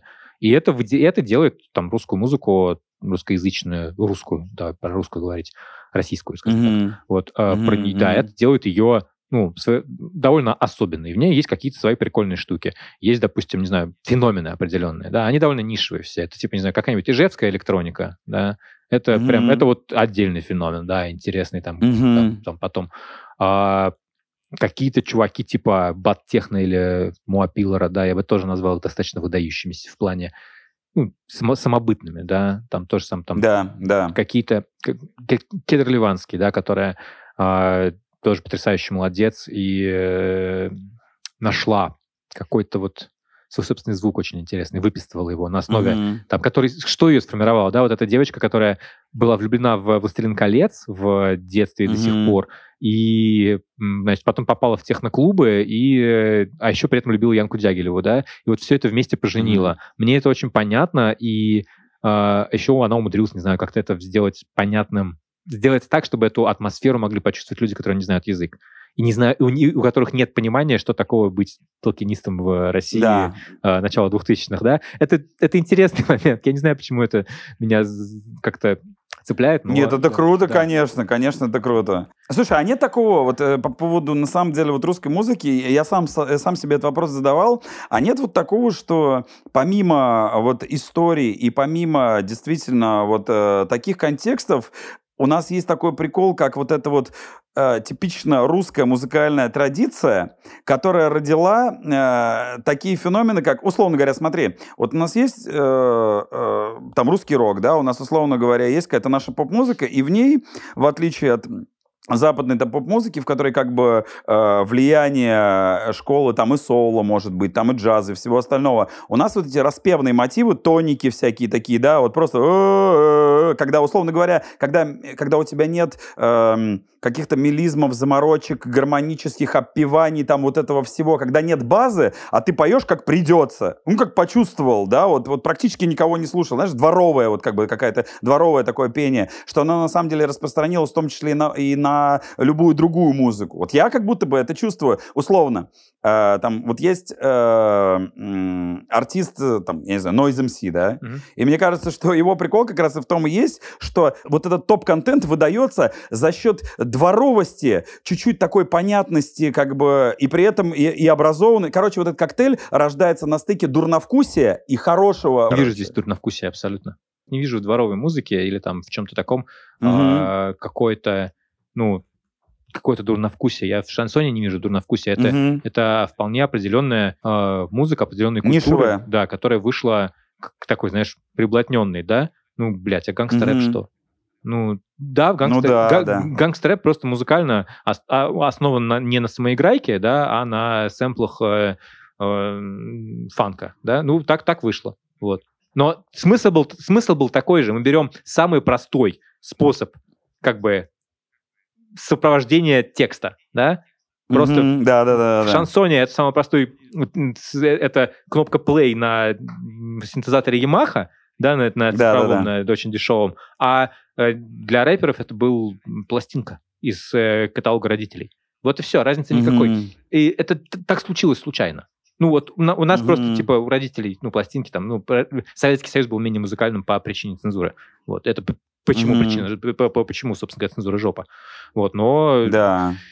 Ну, есть, есть понятие ну, низкого ну, как... стиля, высокого стиля, да, вот это все. Mm-hmm. Да, это, конечно, низкий стиль, но я такое количество музыки в низком стиле слушаю на английском языке, или там, то в чем проблема с ней? Я не вижу на вкусе. Вот, кстати, на самом... Так нет, я на самом деле про это... Я сейчас объясню. Я не хотел в это вкладывать оценочность. Mm-hmm. Я говорил лишь только о том, что условный э, Олег ЛСП, поющий так, как он поет, на минус, да будь он хоть тысячу раз похож на самый крутой а, американский минус, именно он, поющий вот этими там в, в, в традиции как бы вокальной нам понятный, он и рождает вот этот оригинал, за счет чего мы любим. Надо он понять. может сто раз накинуть Надо рефов, понять. он может сказать, да. да это же чисто как э, Кит Кади, а это еще что-нибудь, а это там Бонс там и так далее. Ну ты говоришь, чувак, ну, ты же вот там, типа, забываешь по-своему. И это, короче, и это создает вот этот мэджик. И также у Нойза, мне кажется, всегда было, что Конечно, magic, просто вопрос, именно вот в этом. Вопрос, вопрос такой, откуда взялась эта традиция, как она была сформирована, почему она появилась у пацанов, э, поющих песню «Афганистан» э,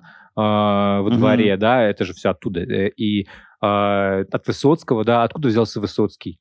А Высоцкий взялся от Вертинского. А откуда взялся Вертинский? Mm-hmm. А это типа, ну вот, я, я не очень, здесь я сейчас плаваю, да, я не, не знаю, как это точно да, сказать. Да, да, да, а вот да, откуда да. взялся Вертинский? Ну, это какие-то романсы, да. А откуда взялись романсы? Ну, блядь, это западная музыка, come on. Сейчас мы до Шопена дойдем, ну, да. да, до, песен, до, до того, кто, ну, прародителя современной песенной структуры, да, до или Гершвина, да, до, до, до мюзиклов э, бродвейских начала 20-х годов, mm-hmm. э, из которых как раз все это было.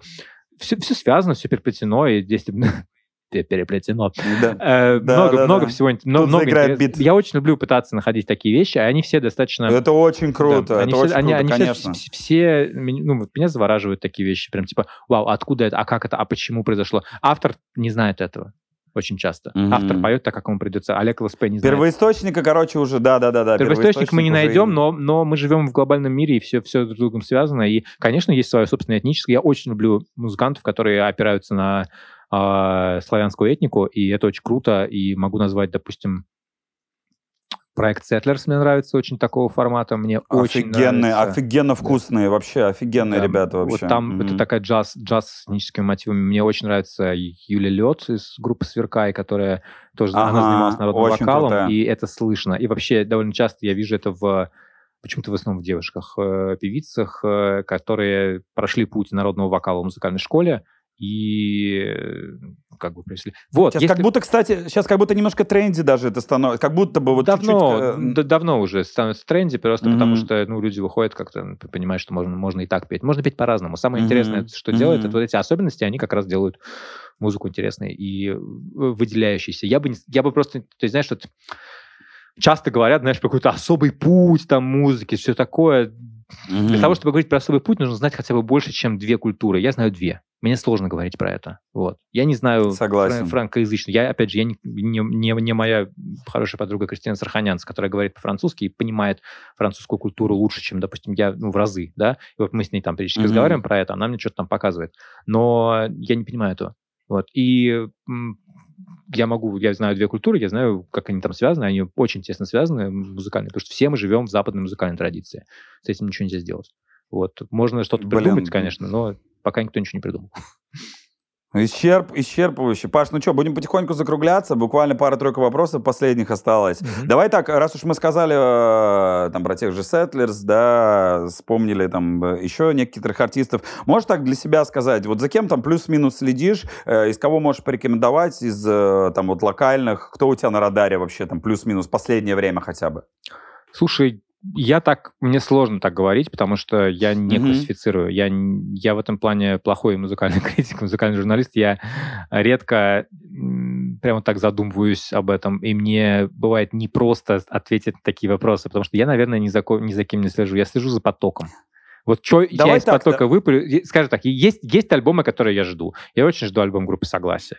Вот, я знаю, что mm-hmm. они близки к записи близки к финалу какому-то и э, собираются релизить, потому что их песня «Я, я хочу гулять, я буду гулять по России», mm-hmm. вышедшая в марте 2022 года, mm-hmm. в общем, помогла мне прореветься очень сильно. И это такой... Мне, мне много чего нравится. Мне нравится вот всякая панк-хардкор сцена российская, инди, инди, инди-сцена всяческая, которая люди, которые делают музыку просто максимально странно, максимально не знаю, каким-то образом... Оттесано. Не оттесано, да, да, да, да, да. Я очень люблю группу «Спасибо». Вот, слежу всегда за тем, что делает Рассел. Вот, наверное, не, наверное, ну, так, да. Правильно при этом понимаю, что ты в том числе как бы и русскоязычную музыку как бы неделя от недели слушаешь постоянно. Я вообще не делю это. У меня нет вот этого вот отделения. Mm-hmm, и mm-hmm. это одна из задач моих была, когда я создавал альбом по пятницам. Мне хотелось встро... четко встроить, что нет такого, да, знаешь, что типа есть какая-то музыка вот западная, а есть вот типа вот наша, mm-hmm. да. Да нет, есть mm-hmm. и то, и, ну, то есть, в смысле, какая угодно. Есть музыка, и у меня довольно часто бывает такое, что, ну, у меня там соседствуют группы, которых, там, не знаю, 10 миллионов слушателей в месяц, да, и тысяча или 500, или, или, да, по-моему, или 3. нет ничего круче. И, нет или 3. ничего круче. Это все, это ну, все, все это. живет в одном мире, и абсолютно равнозначно, я бы так сказал. Вот. Для меня, для меня важнее поток. Я, каждый, я каждую неделю да, слушаю русскую музыку, конечно. Да, я просто вот по поводу соседства как раз-таки э, миллионников, да, там, с Андером и прочее, все. Мне кажется, в этом и есть вот прям вот такой мэджик, в этом есть такое истинное наслаждение, когда ты просто по принципу того, что тебя очень драйвит, ты просто это выделяешь и даже не задумываешься, да, на тему того, что должно стоять выше, что ниже. Это, без, это на самом деле бесценное чувство. Да, это я не люблю ранжирование, и мне кажется, оно, оно все происходит, потому что понятное дело, что если я ставлю что-то там в альбоме по пятницам на первое место, это больше внимания привлекает но угу. я думаю об этом. Дальше вот того же, дальше я не, не, не особо думаю. Просто как получится ставлю. Супер. А, Паш, я тебя благодарю за такой подробный разговор. Он получился на самом деле и такой... А, в нем были и моменты прям диггерства такого, да, какой-то энциклопедического экскурса и каких-то эмоций. Я тебе очень благодарен и я рад, что нам с тобой удалось а, так плотно пообщаться. Блин. Без проблем, Желаю... всегда. Зови всегда как-нибудь Тяпу пойти, Тяпу зову тоже. Я все думаю, мне все всем сложно гостей звать в подкаст, потому mm-hmm. что каждый раз, когда зовешь человека, ты понимаешь, что тебя монтировать дольше. Да, не, конечно, конечно. Но в любом случае, очень, очень рад. Что, будем писать про музыку, будем писать и про локальную, так что кайф, все. Да, слушайте музыку. Супер, Самое главное, тебе. дорогие друзья, пожалуйста. Э, знаете, средний возраст, когда человек перестает слушать музыку, это примерно 35. Раньше был 25, кстати. Spotify, Серьезно? Да, Spotify, Spotify улучшил все. Вот. А, и, короче, не переставайте слушать новую музыку. Это не очень сложно. Достаточно вот чуть-чуть, чуть-чуть себя заставить посмотреть на то, что другие люди находят в ней. Может быть, вот я рассказываю иногда, что я нахожу в конкретной музыке, или вот Макс рассказывает, что он конкретно находит, почему ему нравится эта вещь, да, какая-то, почему он угорает от этого, что и, может быть, вы тоже найдете что-то для себя. Это очень важно. И для меня, для меня это... Мне это поддерживает жизнь во мне, откровенно говоря. Блин, аналогично. Спасибо, Паша, большое. Спасибо. Давай, я пойду в кафе Ота, у меня концерт. Сегодня какой-то джаз из Норвегии ебанутый.